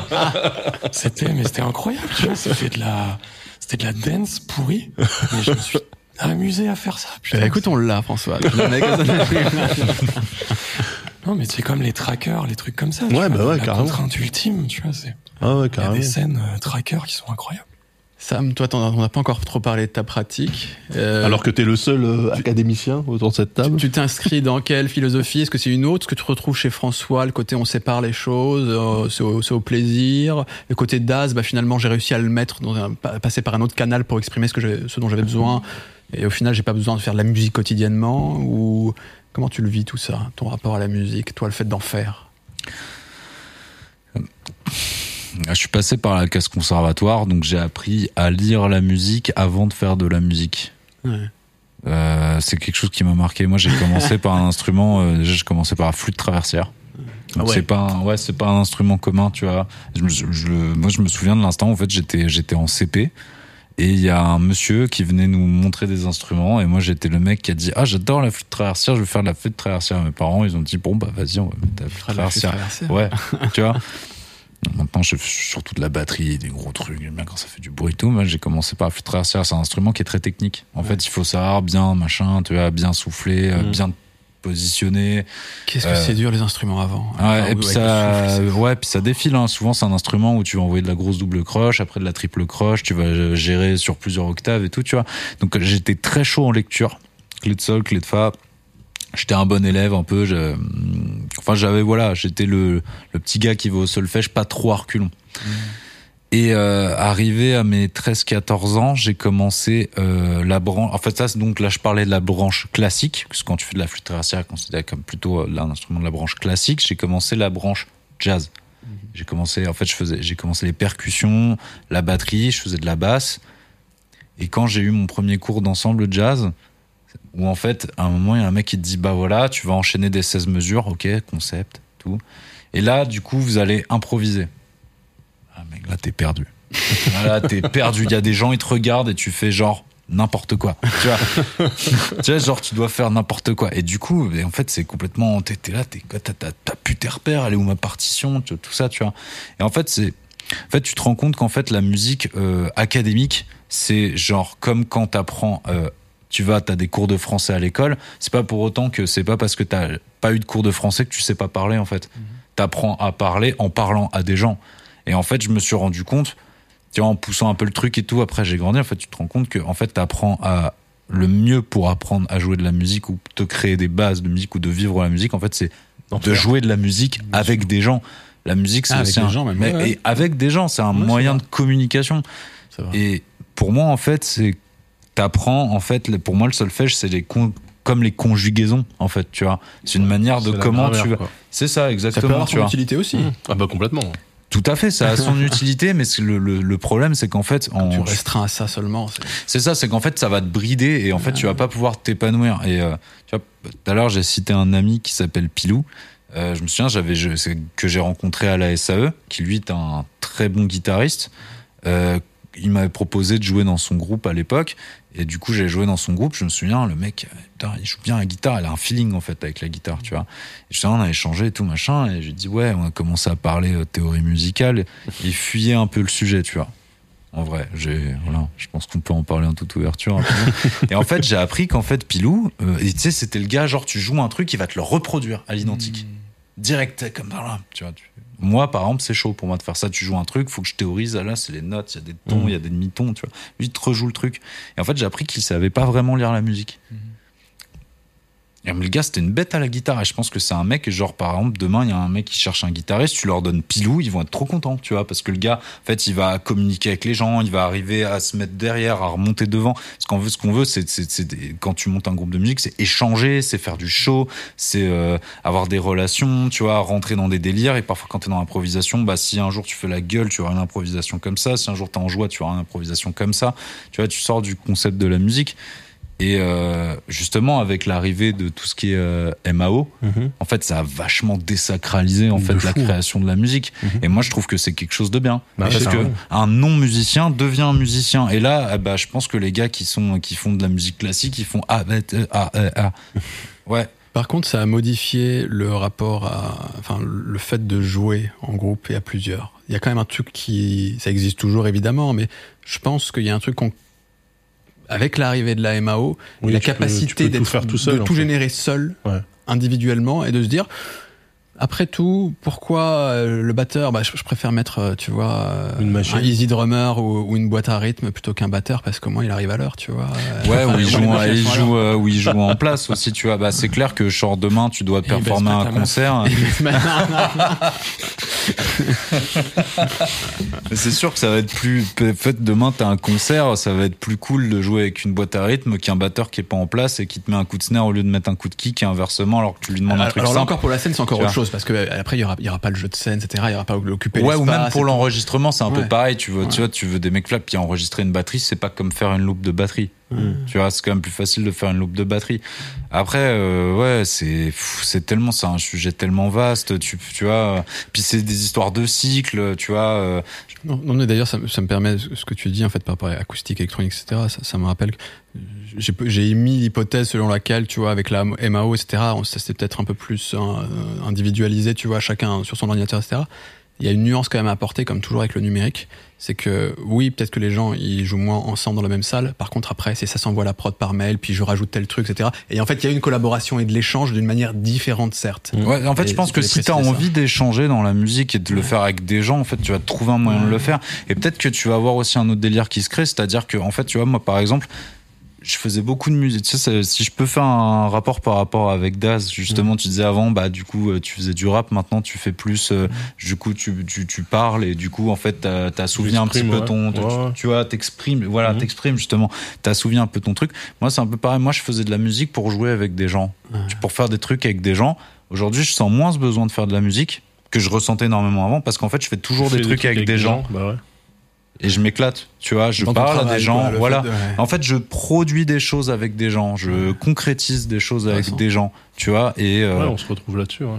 c'est ça, en fait, tu vois. Et bah, par contre, peut-être du coup à distinguer de François, qui justement, euh, tu disais, euh, ça me permet de calmer mon anxiété, donc je fais de la musique. Mais tu vois, je veux dire, t'as, t'as un- tu le fais pour une raison, tu vois, que t'aimes. Et tu as dit Ouais. au tout début de l'émission, Je le ferais pas si j'étais payé. Des gens, par exemple. ah, Mhm. bah, Ouais. tu, tu vois, mais c'est un. Mais peut-être un jour, tu vas peut-être trouver un autre anxieux qui va te dire, moi, j'aime bien faire mes trucs un peu comme ça, ça me Non, fait du bien. Et puis hop, bien. tu as une alchimie, quoi, tu vois. Ouais, ouais, bah, pff, ouais. Mais parce que je me sens pas forcément musicien non plus. Tu Ouais, vois. bah oui. Il y a Non, ce mais, truc-là mais, de. mais pourtant, tu l'es- parler le même langage. tu, Tu l'es, t'es musicien, tu, tu, tu fais des morceaux, tu Bah fais de la musique. Ouais, Moi, je trouve ça, moi, je connais Ouais, des mais gens, c'est mec, des- qui c'est des seraient complexes, jaloux de ce que c'est- t'as fait. hein, syndrome, euh, syndrome de l'imposteur. Parce qu'il a pas le, il a pas le solfège, donc il se sent pas légitime, Non. alors que, tu vois. C'est pas ça, c'est juste. Si, c'est ça, de François. T'as des gens qui se mettent sur des logiciels de MAO, ils font des trucs, ce, ce n'est pas de la musique en fait, tu vois, c'est vraiment genre il y a Ah, pour moi, ils font de la aucune musique tonalité. Ouais, euh, ils peuvent faire de la musique. Ouais, mais dans le sens où en fait, tu vois, il y a le ce rapport coupable à ce qu'on appelle de la musique, Parce que tu toi, vois. comment tu vis Qu'est-ce que t'en- enfin, c'est quoi exactement ce que tu ressens, toi, François?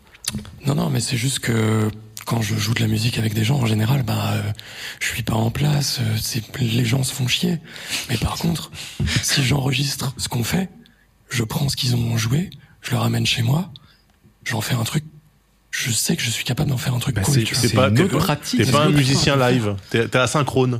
Voilà. Mais ça- mais c'est ça. Je suis, Ouais, ouais, bah, je suis asynchrone, c'est ça. Bah, asynchrone, Ouais, ouais, je suis- Mais ça, par contre, c'est un truc que j'ai l'impression euh, qui est lié, en l'occurrence, aux, des musiques qui reposent beaucoup plus sur des machines. Euh, j'ai l'impression qu'il y a ça- il se crée une culture de la pratique musicale, je pense notamment dans la musique électronique, où effectivement, bah, la culture du jam, par exemple, Mm. euh, qu'on retrouve beaucoup dans le rock, euh, dans le blues, dans le jazz, j'en sais rien, etc., de, de partage et d'improvisation et d'être capable de suivre. Là, tu pars sur quelle tonalité, etc. Ok, on y va ensemble, etc. C'est plus difficile pour un musicien qui vient de la scène électronique, par exemple, en, général. Ou alors c'est du jam électronique. Ça, ça- ça doit certainement exister. Non, mais Chacun branche sa machine. Il y, a- y plein de pratiques différentes. Mais Non, mais c'est vrai que si toi, t'es un, un mec qui est, qui est dans l'électronique, dans, dans des machines, etc., et que tu te retrouves euh, sur un set avec euh, un vrai guitariste et un bassiste, ou un clavier, euh, ça va être compliqué, ouais. et c'est pour ça d'ailleurs que plein Non, de mais mecs. Moi, j'adore euh, Ouais. le jazz. Mais... Tu vois, je, je suis plus dans l'écoute, on va dire.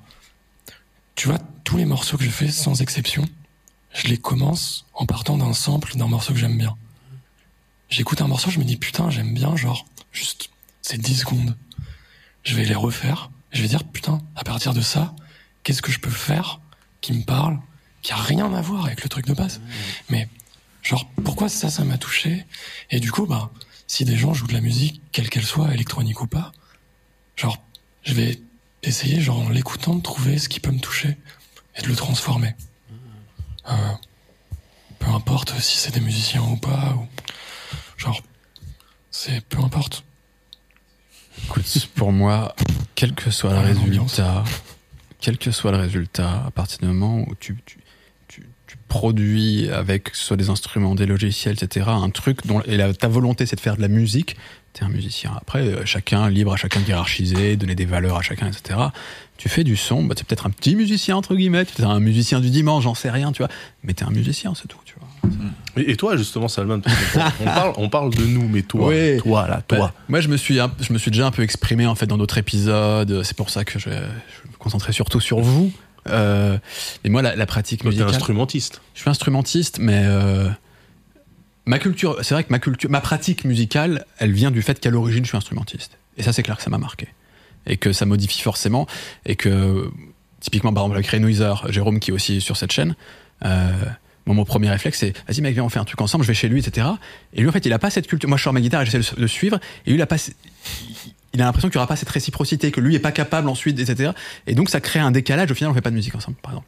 Au-delà du fait qu'il aime pas le funk. Et ça, forcément, ça pose problème pour pour qu'on fasse de la musique ensemble. mais, euh, mais ce qui fait qu'effectivement, je le vois, en fait, c'est quand je me confronte aux autres pratiques musicales que je me rends compte qu'effectivement, moi, j'ai aussi mon propre prisme et qui vient. C'est vrai j'ai été marqué par le fait d'être un instrumentiste. Alors que moi, j'ai l'impression, dans ma pratique musicale depuis pas mal d'années maintenant, depuis euh, ouais, peut-être dix ans, même pas loin, un truc comme ça, d'avoir mis de côté le fait d'être un guitariste presque. Et ce que je veux dire par là, c'est que euh, mes dix premières années de guitare, ou un peu moins, j'étais fasciné par exemple par les shredders, par les, par les, par les techniciens, par les mecs qui vont vite, par la, la technique guitaristique, par, euh, par les courants musicaux où la guitare est omniprésente. Ça me fascinait. J'écoutais pas que ça, etc. Mais clairement, c'était, tu vois, ma, ma pratique euh, musicale était liée aussi à ça. Et ça fait pas mal d'années maintenant que ça m'intéresse quasiment plus. Je suis toujours impressionné par un super beau guitariste. Pas celui qui va le plus vite, mais celui qui a un toucher incroyable, qui est dans la finesse, etc. J'adore ça. J'adore toujours les guitaristes. Mais j'ai mis ça tellement au second plan et maintenant je, mais je peux mettre juste une cocotte ou faire, ou faire trois notes et après eh ben, je vais mettre une batterie, je vais me prendre un clavier, machin, etc. et je vais essayer d'alimenter autrement. Là où ça va me ramener au fait que je suis instrumentiste, c'est par contre pour composer, j'ai besoin d'avoir une guitare. C'est-à-dire que tu mets un clavier, Mm. Je peux faire quelques trucs, je fais, je fais, je fais deux nappes, euh, je, fais, je fais une basse, etc. J'ai besoin de mon instrument que je connais, entre guillemets, pour Ouais. par contre essayer d'élaborer un truc un peu sympa en termes de composition. Ça, je suis obligé de repasser par là. Ouais, c'est ton levier pour sentir le truc, trouver ta basse, quitte à rejouer un truc, le rejouer au piano. C'est exactement mais, ça. Hmm. C'est exactement ça. Là, ça me ramène aussi, euh, hormis, bah, il y a le fait de se confronter aux autres, et puis il y a moi quand j'essaye d'être dans la créativité, j'ai besoin de repasser par mon instrument. Par contre, dans mon, mon but final et le produit que je veux obtenir, la guitare n'est qu'un élément parmi les autres. Quoi. C'est à peu près le rapport que j'ai, en tout cas, voilà, au fait d'être instrumentiste. Ah, C'est intéressant aussi comme, euh, comme point de vue, le fait de. Tu vois, pour moi, j'ai tellement. Je me dis tellement, les mecs qui savent lire la musique, ils sont sur. tu sais, Ils évoluent sur un autre plan dimensionnel, que moi, je me dis, euh, le gars qui sait lire de la musique et il est guitariste, tu lui files un clavier, il est claviériste. Tu vois, enfin, je me Mm. pose même pas la question, alors qu'en fait, euh, bah oui, c'est vrai logique. qu'il y a une certaine facilité quand même, tu vois, quand Oui. tu connais la musique. En fait, d'autres instruments. Il y a aussi, tu sais, le fait d'apprendre à jouer un, un- d'un instrument, tu sais, c'est genre, c'est, c'est quand même vachement bâtard parce que tu commences au début, tu fais de la technique, tu sais pas pourquoi. En gros, ouais, c'est un, c'est un peu bâtard parce que tu dois euh, justement énormément travailler pour avoir le truc et tout. Et en fait, c'est qu'au-delà d'apprendre un instrument, en fait, t'apprends sur toi-même, t'apprends à apprendre quelque chose, Ouais. t'apprends à t'investir dans quelque chose. Moi, par exemple, je sais que j'ai une, tu vois, par rapport au fait d'avoir fait de la batterie, d'avoir fait beaucoup de coordination entre les membres et tout ça, d'avoir appris euh, les timings et tout, je sais que ça m'aide dans mon boulot de réal. Par exemple, je sais que par exemple sur un pupitre où tu changes les caméras, mais moi tu sais, j'ai pas trop besoin de regarder là où j'appuie parce que j'ai l'habitude, surtout tu sais la flûte et Mm. tous les délires comme ça, tu vois.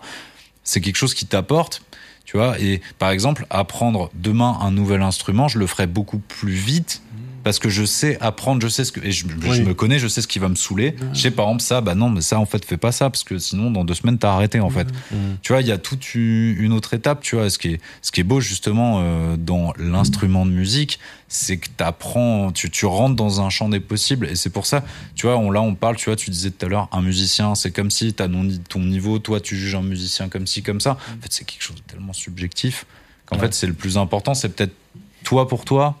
Avant aussi de te poser toujours la question toi au, au- au travers du regard Mais des autres. C'est pour ça que moi je m'écarte du truc, c'est que je me dis, à partir du moment où il y a un mec, il fait des sons il fait de l'audio et il me dit bah je fais de la musique et qu'il a produit un truc euh, audio, bah ok t'es musicien mec. Après je pourrais juger ton truc et tout, mais T'es un mauvais musicien, mais t'es musicien. Ouais, mais ouais, mais, mais j'ai aucun problème avec ça, tu vois. Ouais. Et, et d'ailleurs aussi, parce que t'as lié le fait, tu dis, le mec qui est guitariste, qui sait lire la musique, alors il sait jouer d'autres instruments. Mm. Pareil, moi par exemple, je sais pas lire la musique. Je fais de la guitare, mais je sais pas lire la musique. C'est d'ailleurs l'un des intérêts de, de cet instrument, la guitare, c'est comme c'est un instrument extrêmement populaire. Mhm. Il y a eu des approches beaucoup plus variées et pour justement euh, proposer un enseignement un peu plus de masse avec euh, des gens autodidactes, avec Ouais. euh, des gens inspirés par le rock, etc. et qui, qui ont une autre approche de l'instrument. Ça, Ce qui est, ce qui est très intéressant, c'est pour ça que c'est un, Mm. instrument cool en fait à apprendre, c'est parce que plus naturellement, en vérité on peut le faire avec tous les instruments, mais plus nat- naturellement on pourra te dire, ok on sort des carcans, amuse-toi avec l'instrument, ouais. absolument. Même si, ça c'était un truc aussi, parce que je sais que parfois on peut nous le reprocher, parce que c'est plus ce qui peut ressortir de notre discours quand on parle du côté plus académique de la musique. Rappelons aussi que, euh, y compris dans les conservatoires, etc., il y a des ateliers de groupe, euh, on pousse à jouer ensemble, euh, qu'il y a des approches aussi beaucoup plus libres, etc., que ça évolue avec le temps, que, enfin, pour pas donner une vision trop diabolisée entre guillemets du, du milieu Non, bah, académique. vraiment, moi, c'est justement, euh, Ouais. moi personnellement, je suis très content de mon expérience de Ouais. musique classique au conservatoire. Elle m'a appris beaucoup. Elle a écrit sûrement la façon dont j'arrive à cette table aujourd'hui, Mhm. tu vois. Et, et voilà, hein, c'est bien sûr, c'est. En fait, faut pas voir. euh, Qu'est-ce qu'il y a? Il essaie d'arriver tout moins doucement à une conclusion, puis là Ouais. t'arrives. Ouais, mais tu sais. euh, on relance à chaque fois, mais c'est ce que t'as avec cette émission. C'est vrai que ça fait quasiment deux, enfin, c'est même plus de deux heures qu'on enregistre. hmm. On a fait un bon tour, les gars. Je vous propose, pour terminer, pour clôturer l'émission pour de vrai, on termine juste avec quelques morceaux de musique. Je vous ai demandé, donc, euh, avant l'émission, de choisir un morceau en lien avec votre délire musical du moment. Ouais. Délire musical au sens large. Euh, Pour vous donner un exemple, je peux commencer, si ça vous va. Euh, mon délire musical, en, en vrai, j'aurais aimé qu'on en parle, nos délires musicaux. Mais euh, bon, on n'a plus le temps. On refera ça une autre fois. Mais euh, en ce moment, je suis fasciné par les DJ. Je suis fasciné par, par, par le, par le DJing et par le fait de mettre des sons pour faire danser les gens. J'ai toujours aimé ça, hein, mais j'ai commencé à regarder comment on fait. Comment on fait pour être DJ, tu vois. Euh, pas, pas professionnellement, mais enfin comment, comment on mixe, quoi. Comment on fait. Et donc, euh, j'ai commencé à regarder les contrôleurs, euh, parce que les trucs les plus accessibles dans un premier temps, c'est des contrôleurs avec des logiciels. Ouais, les tracteurs. euh, Exactement, il y, a- il y a Tractor, il y a Recordbox, je crois, c'est ça le nom, le truc de Pioneer, euh, euh, il y a Serato, etc. Enfin, il y a, il y a plein, de, plein de trucs différents. Et, euh, et le truc pas trop cher, c'est qu'en gros, pour 200 balles, 200, 300 balles, mais ça, même, ça commence même certainement un peu moins cher, t'as un contrôleur qui te permet de contrôler le logiciel et tu peux commencer à faire des trucs et à commencer à prendre des réflexes, tu Mhm. vois, euh, pour être DJ, quoi. Bref. Tu vas dans faire ça comme ça? Non, mais non, mais et tu sais quoi? Et, et- et- et j'aime bien m'être penché là-dessus parce que je le savais déjà. Mais si t'es un, temps- un soit peu curieux, ce discours de dire le DJ sert à rien ou ne fait rien ou c'est pas un musicien, etc. Bah tu mates des mecs le faire ou tu regardes des tutos ou comment utiliser telle machine, etc. Et tu te dis mais bien sûr qu'il y a des compétences, une expertise, un, Ah bah enseignement- oui, bien un sûr. savoir-faire absolument indéniable, tu vois. Et moi je, moi je les mets dans la clique des musiciens, les DJ perso. Ils utilisent certes la musique des autres, mais d'une certaine manière, ils créent quelque chose de nouveau quand même à partir de la matière des autres. Donc euh, moi ça me va. Après il y, a- il y a DJ et DJ, tu vois. Ouais, voilà. Mon tonton qui balance, euh, tu vois, des, des morceaux qui s'entraînent sur Spotify, c'est pas un DJ, tu vois. Mais euh, Bah Bref. attends, euh, la sélection musicale est importante. Non, c'est important aussi. la Bien sûr. curation, c'est de la Bien curation. sûr, bien sûr. Bref, tout ça pour dire que. je- Et tu vas du coup nous balancer un son de Eh ben, DJ. Eh ben en fait, c'est vrai que je suis dans je suis dans un délire en ce moment de passer de la, de la musique électronique, tu vois, de mettre fort de la musique électronique. Je me suis fait une petite soirée techno il y a pas longtemps, je suis rentré à 6h du matin, j'étais en club, enfin tu vois, ça c'est voilà, je suis, je suis dans ce délire là et donc j'ai j'ai pris un morceau dans ce délire là alors qu'en vrai, franchement, est accessible. Euh, c'est pas le truc le plus euh, Le plus boum boum boum, mais j'aime bien ce morceau, ça fait longtemps que je l'écoute, je sais pas pourquoi il me fait un truc, j'ai envie de danser sur ce morceau. Je vais même avancer un petit peu, je vais mettre un petit extrait. Vous voyez le délire C'est un Ça peu monte, plus rapide monte, que les 120 BPM. ça.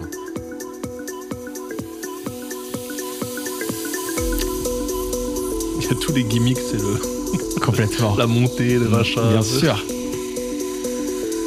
C'est fait pour le club, pour faire danser, tu vois. Ou prendre de la drogue. hein. Ouais, les trucs un peu avec aussi des, des, des, des, des boucles un peu trans et tout, qui évoluent et tout. Moi, en fait, ce que, ce que j'aime surtout, c'est. Je, sais pas comment on pourrait qualifier ça, mais je pense que c'est très lié à la house quand même. On va voir après en plus, notamment avec la basse. Et c'est assez mon délire. Même j'aime plein de trucs dans la musique électronique, mais. Et ça, je kiffe. Et là, les gars.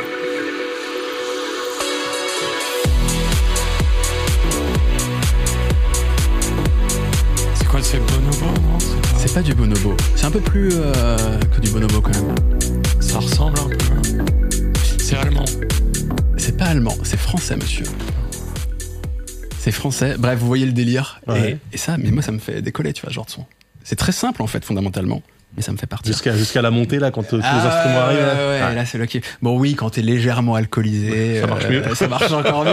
Ah, moi, j'adore les sons comme ça quand t'es en soirée, que t'as envie de danser, Ah, juste ouais. pas de prendre la tête. C'est Et... exactement ça. Mm. Et donc là, c'est du Chami. Chami, qui est d'ailleurs dans la, dans la clique de DJ Snake à la base, qui est, c'est, je sais plus c'est quoi le nom de leur label, euh, et qui a participé, enfin, qui a fait comme Snake d'ailleurs, qui est allé aux États-Unis et qui a une carrière maintenant aux États-Unis. Et donc le morceau s'appelle Adieu de Chami. Hésité entre plein de trucs. Je voulais mettre aussi du Danger, 4h30 de Danger, qui est un peu plus, un peu plus vénère et euh, pareil. Que bon, bref. Voilà mon, mon son. Est-ce que vous, vous avez, euh, quel est votre délire musical du moment et quels sont pour l'illustrer? Allez, François. Euh, Est-ce moi, que- en comment tu- moment, Comment, euh, est-ce que je commence à le lancer? Est-ce que tu vas en parler maintenant? Comment on, comment on procède? Dis-moi. Ouais, fermez les yeux, détendez-vous. Laissez-vous porter. Eh bah écoute, on commence à partir. Vous connaissez, c'est pas, c'est pas très original. Mais... Vas-y, vas-y, vas-y. Tu peux parler par-dessus un peu la musique le temps que ça monte si tu veux. Ben, là, vous êtes bien, là. vous venez de finir un épisode du Seigneur des Anneaux. Vous êtes encore. Voilà. Ah, moi, je suis bien, là. Moi, je suis bien. Mon âme s'élève. Enya, Enya. Enya, je trouve que on a oublié à quel point c'était bien. Euh, donc euh, voilà. Il faut attendre délire que- du moment parce que faut attendre qu'elle soit Ah oui, reprise dans. Stranger Things. Ah, ça reviendra peut-être à la mode. Ouais. Est-ce qu'on s'écouterait pas un petit passage un peu plus. Enfin, juste on écoute. euh, allez.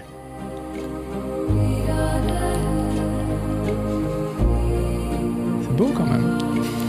il n'y a pas de, il y a pas de drop. hein. Il n'y a, pas de trop- il y a pas de montée, il n'y a rien. Tout est là. Mais elle, elle, elle interprète seulement ou c'est elle qui compose aussi Elle fait tout. Ok. Ah ouais, C'est, c'est, c'est un ange tombé du ciel. Et pourquoi t'es dans ce délire alors en ce moment? Pourquoi? Qu'est-ce que. Et bah, alors ça c'est moins la joie, mais euh, en ce moment j'ai des petits soucis de santé et euh, j'habite dans un pays où euh, certaines médecines euh, naturelles sont légales Très bien. Ok, je vois. et j'essaye de me faire la, la playlist ultime. et, euh, Ah bah là, Et tu dois. écoute, Avis aux amateurs, vous avez un tips comme ça. Donc ça, donc du, Tu feras du, péter la playlist. du hein. Enya pour, euh, pour fumer des bars, ça. ah, j'ai l'impression d'être dans, dans du liquide amniotique. c'est vraiment toute la discographie d'Enya. Et, euh, et c'est un truc assez récurrent, quoi, des voix féminines un peu angéliques. Donc t'as effectivement Kate Bush, t'as euh, Cocteau Twin, euh, t'as Shadé. Ah oui, Euh, Shadé. En plus récent, t'as euh, Wise Blood, euh, Fleetwood Mac. C'est un pattern comme ça, et je trouve que Enya, euh, c'est euh, le pinacle du, chill. Est-ce que, est-ce que t'aurais, euh, enfin, euh, une playlist Spotify? Parce que ça m'intéresse, moi, les ambiances un peu éthérées comme ça, là. Alors, j'ai une playlist Spotify, mais qui est beaucoup plus dansante. Mais euh, celle-là, je l'ai sur Apple Music, mais je te l'envoie. Ah, euh, ouais, je veux bien. Je peux te la convertir sur Spotify si tu veux. Yes. Bon, Parce allez. Pendant qu'on y est, Daz, Ouais. qui, qui demande des playlists à François. Oui, oui, oui, Quel, non, est, quel mais- est ton délire musical du moment et quel est le morceau que tu as choisi? Euh, moi, je suis dans un délire euh, très, très chill Ouais, et euh, très, très simple. ok. Et je me rends compte que les morceaux surproduits, en fait, j'en veux plus trop. ok. Moi, je suis juste dans un délire de. Tu vois, le- l'équivalent du piano-voix, pour moi, c'est le sample-voix. Donc là, c'est un morceau de West Side Gun, euh, qui est produit par Madlib. C'est peut-être pour ça que je l'ai kiffé. C'est possible. hein Mais en gros, il y a rien. Juste un sample qui boucle. Il y a même pas de section rythmique, il y a rien. Allez, on s'écoute ça un peu. Ah.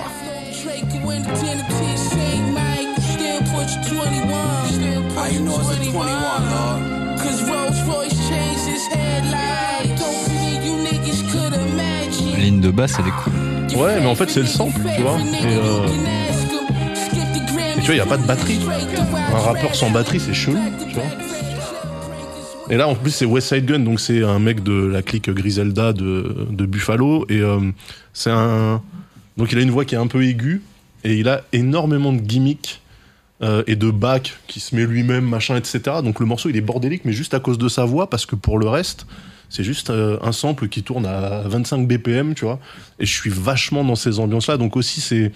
Je pense que je devrais t'enfiler, François, parce que je pense que ça aussi, quand t'es, quand, quand, quand t'allumes des Carrément. trucs qui se fument, à mon avis, euh, t'es, t'es, t'es- t'es bien. Tu vois, ça te met dans des dispositions euh, vaporeuses, tu vois. Absolument. Qu'est-ce qui t'a mis dans le délire? Pourquoi en, ce- en ce moment particulièrement C'est Euh, c'est- c'est comme tu le disais, c'est que t'en as marre des trucs surproduits. et- Ouais, non, en fait, en fait, dans le rap là en ce moment, il y a, enfin, en ce moment, ça fait quelques temps maintenant qu'on est sur le cloud. Avant ça, on était sur le trap, la drill, etc. Euh, la trap, la drill, c'est des trucs avec euh, déjà c'est un rythme euh, assez rapide. C'est des morceaux à 140 BPM avec des charlets en stéréo dans tous les sens et des trucs avec du note repeat au 1,64e de note. Et en fait, c'est agressif de tous les côtés avec des, des sons que moi je trouve très très simples, voire simplistes. Et en fait, ça me rappelle l'époque du raga quand tout le monde, tout le, monde- tous les tous les artistes raga ils toastaient sur le même rhythm. Et je fais plus la différence entre un morceau de trap et un autre, tu vois. Donc moi, quand j'entends des mecs qui reprennent des samples, comme à l'ancienne, des samples de soul, des trucs, euh, et ça, Madlib le fait très bien, et qu'en fait, ils les bouclent. Tu vois, ils essayent même pas de le découper, ils le bouclent. Et en fait, ça fait une belle boucle et ça tourne tranquille et ça te met vraiment dans une ambiance chill. Moi, je suis vraiment dans ce, dans ce délire en ce moment. Après, Eh ça ben, changera peut-être, mais... Très bien. Sam, c'est quoi ton délire musical du moment Bah, du coup, j'ai un petit peu réfléchi, du coup, entre temps. Ok. Il a changé. Ouais, en fait, en fait, euh, ouais, on peut choisir le morceau à tout moment. hein. Ouais, mais en fait, moi, il n'y a pas de, vraiment de, de délire musical et on, on va pas rentrer dans un autre sujet parce qu'on voilà, on est en train de terminer en musique justement. moi, justement, j'essaie de pas, euh, j'ai pas envie d'être dans un délire et en fait, ayant été, comme je te disais, un peu musique, ingé son, technicien son, tout ça, et ça a un peu euh, aliéné ma vision de la musique et en fait, j'ai même, moi, je, voilà, parfois été un peu dégoûté de la musique. Du coup, j'essaie beaucoup de prendre la musique comme un consommateur. Et du coup, j'ai un morceau qui va illustrer ça. C'est justement qui me fait la musique, euh, qui me fait euh, justement kiffer en tant que consommateur, parce que j'essaie de sentir l'émotion du morceau. Et en fait, c'est François qui m'a fait penser qu'en fait, je saigne ce morceau. Tu sais, quand je te disais sur euh, demain, je vais dire mais putain, pourquoi j'ai pas pensé à ce son-là? Et pas pas Merci demain, c'est ce François. soir. voilà. En fait, c'est un son de Bonobo que je saigne à fond Ah. en ce moment, qui s'appelle Shadows. Bonobo. Moi, j'ai tellement avec Jordan Rakey, c'est ça? Ouais. Ok. Et tu vois, c'est très simple, ça sonne trop bien. Et en fait, les, t'as un petit refrain tout mignon qui est bien posé dans la chanson. Et quand il arrive, t'es comme ça. Moi, après, tu danses comme ça. Par exemple, je, je suis parti en vacances, je le saignais. J'avais mes potes, je faisais, je faisais un peu DJ et tout. Et tu sais, hop, je faisais l'ambiance. Puis d'un coup, je faisais hop, le petit bonobo. Puis après, on s'en va, on revient. Puis dans la soirée, après, tout le monde un peu bourré. Je fais, ah, ça fait longtemps, je vais la placer. Ils vont pas capter que je l'ai remise, tu vois. On s'écoute un petit peu de ce que ça donne Vas-y. Une petite intro un peu euh, douce. Tu penses qu'il faut avancer un petit peu? Moi, c'est ma cam, Bonobo, de toute façon. Et c'est un peu dans le délire un peu DJ. euh, Bonobo, il est fort euh, sur ça. Alors là, Je ça vu doit être le euh, show. au Primavera. Ok. Pardon. Non, non, ouais, tu l'avais vu en Je live. C'était ouf. Ah ouais, incroyable. Ça m'étonne pas. Mais l'album Black Sands, qui est un peu Incroyable. sur tube, Ouais. tellement Trop cet album. Et en plus, c'est le genre d'album qui, on le voit bien autour de cette table, qui réunit tout le monde. Qui a Ah eu- oui. Je crois qu'il y a eu un certain succès commercial auprès du grand public. En même temps, les musiciens trouvent ça cool aussi, j'ai l'impression. Ouais, Ça- Lui, puis en plus, il a fait des délires. Tiens, c'est. En fait, c'est marrant, il y a une espèce de côté appel à l'aide dans ce morceau vachement émotif et ce truc, ils ont écrit quelques lignes de couplet et tout, et tu vois, je trouve que- Ce qui est cool, c'est qu'en fait, tu peux arriver à écrire des choses simples qui parlent aux gens, qui font retransmettre un état d'esprit, tu vois. Et voilà, moi, mon délire du moment, c'est ça, c'est d'essayer de chercher plus l'émotion dans la musique, que justement sortir. Ouais, voilà, la simplicité, l'émotion et le message, et puis c'est cool, et tu fais du bien, et les gens, ils écoutent ta musique, et ça leur fait du bien, et du coup, en fait, c'est pour ça qu'on devrait faire Eh ben, uniquement je, de la je- musique. je milite aussi pour cette vision de la musique. Absolument. Ouais, Super et ben bon voilà, message. cette DLT dans le tempo milite pour euh, pas se prendre la tête avec la musique. C'est tout. C'est une belle conclusion. Ah, c'est beau. On se retrouve pour le prochain épisode. Est-ce qu'il y a des gens à remercier Et est-ce qu'on peut pas avoir Flavien, Jean-Michel qui était. Allez, les venez, gars. Venez, venez, les gars, venez dire au revoir avec nous. On fait un coucou aussi à Ellie. Ellie t'es pas avec nous ce soir malheureusement, mais on sait que t'es aussi dans le projet, t'es important. Euh, merci mec. C'est- C'est vrai.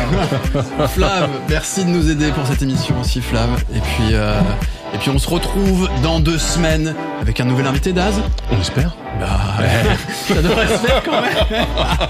Ciao tout le monde. Yes.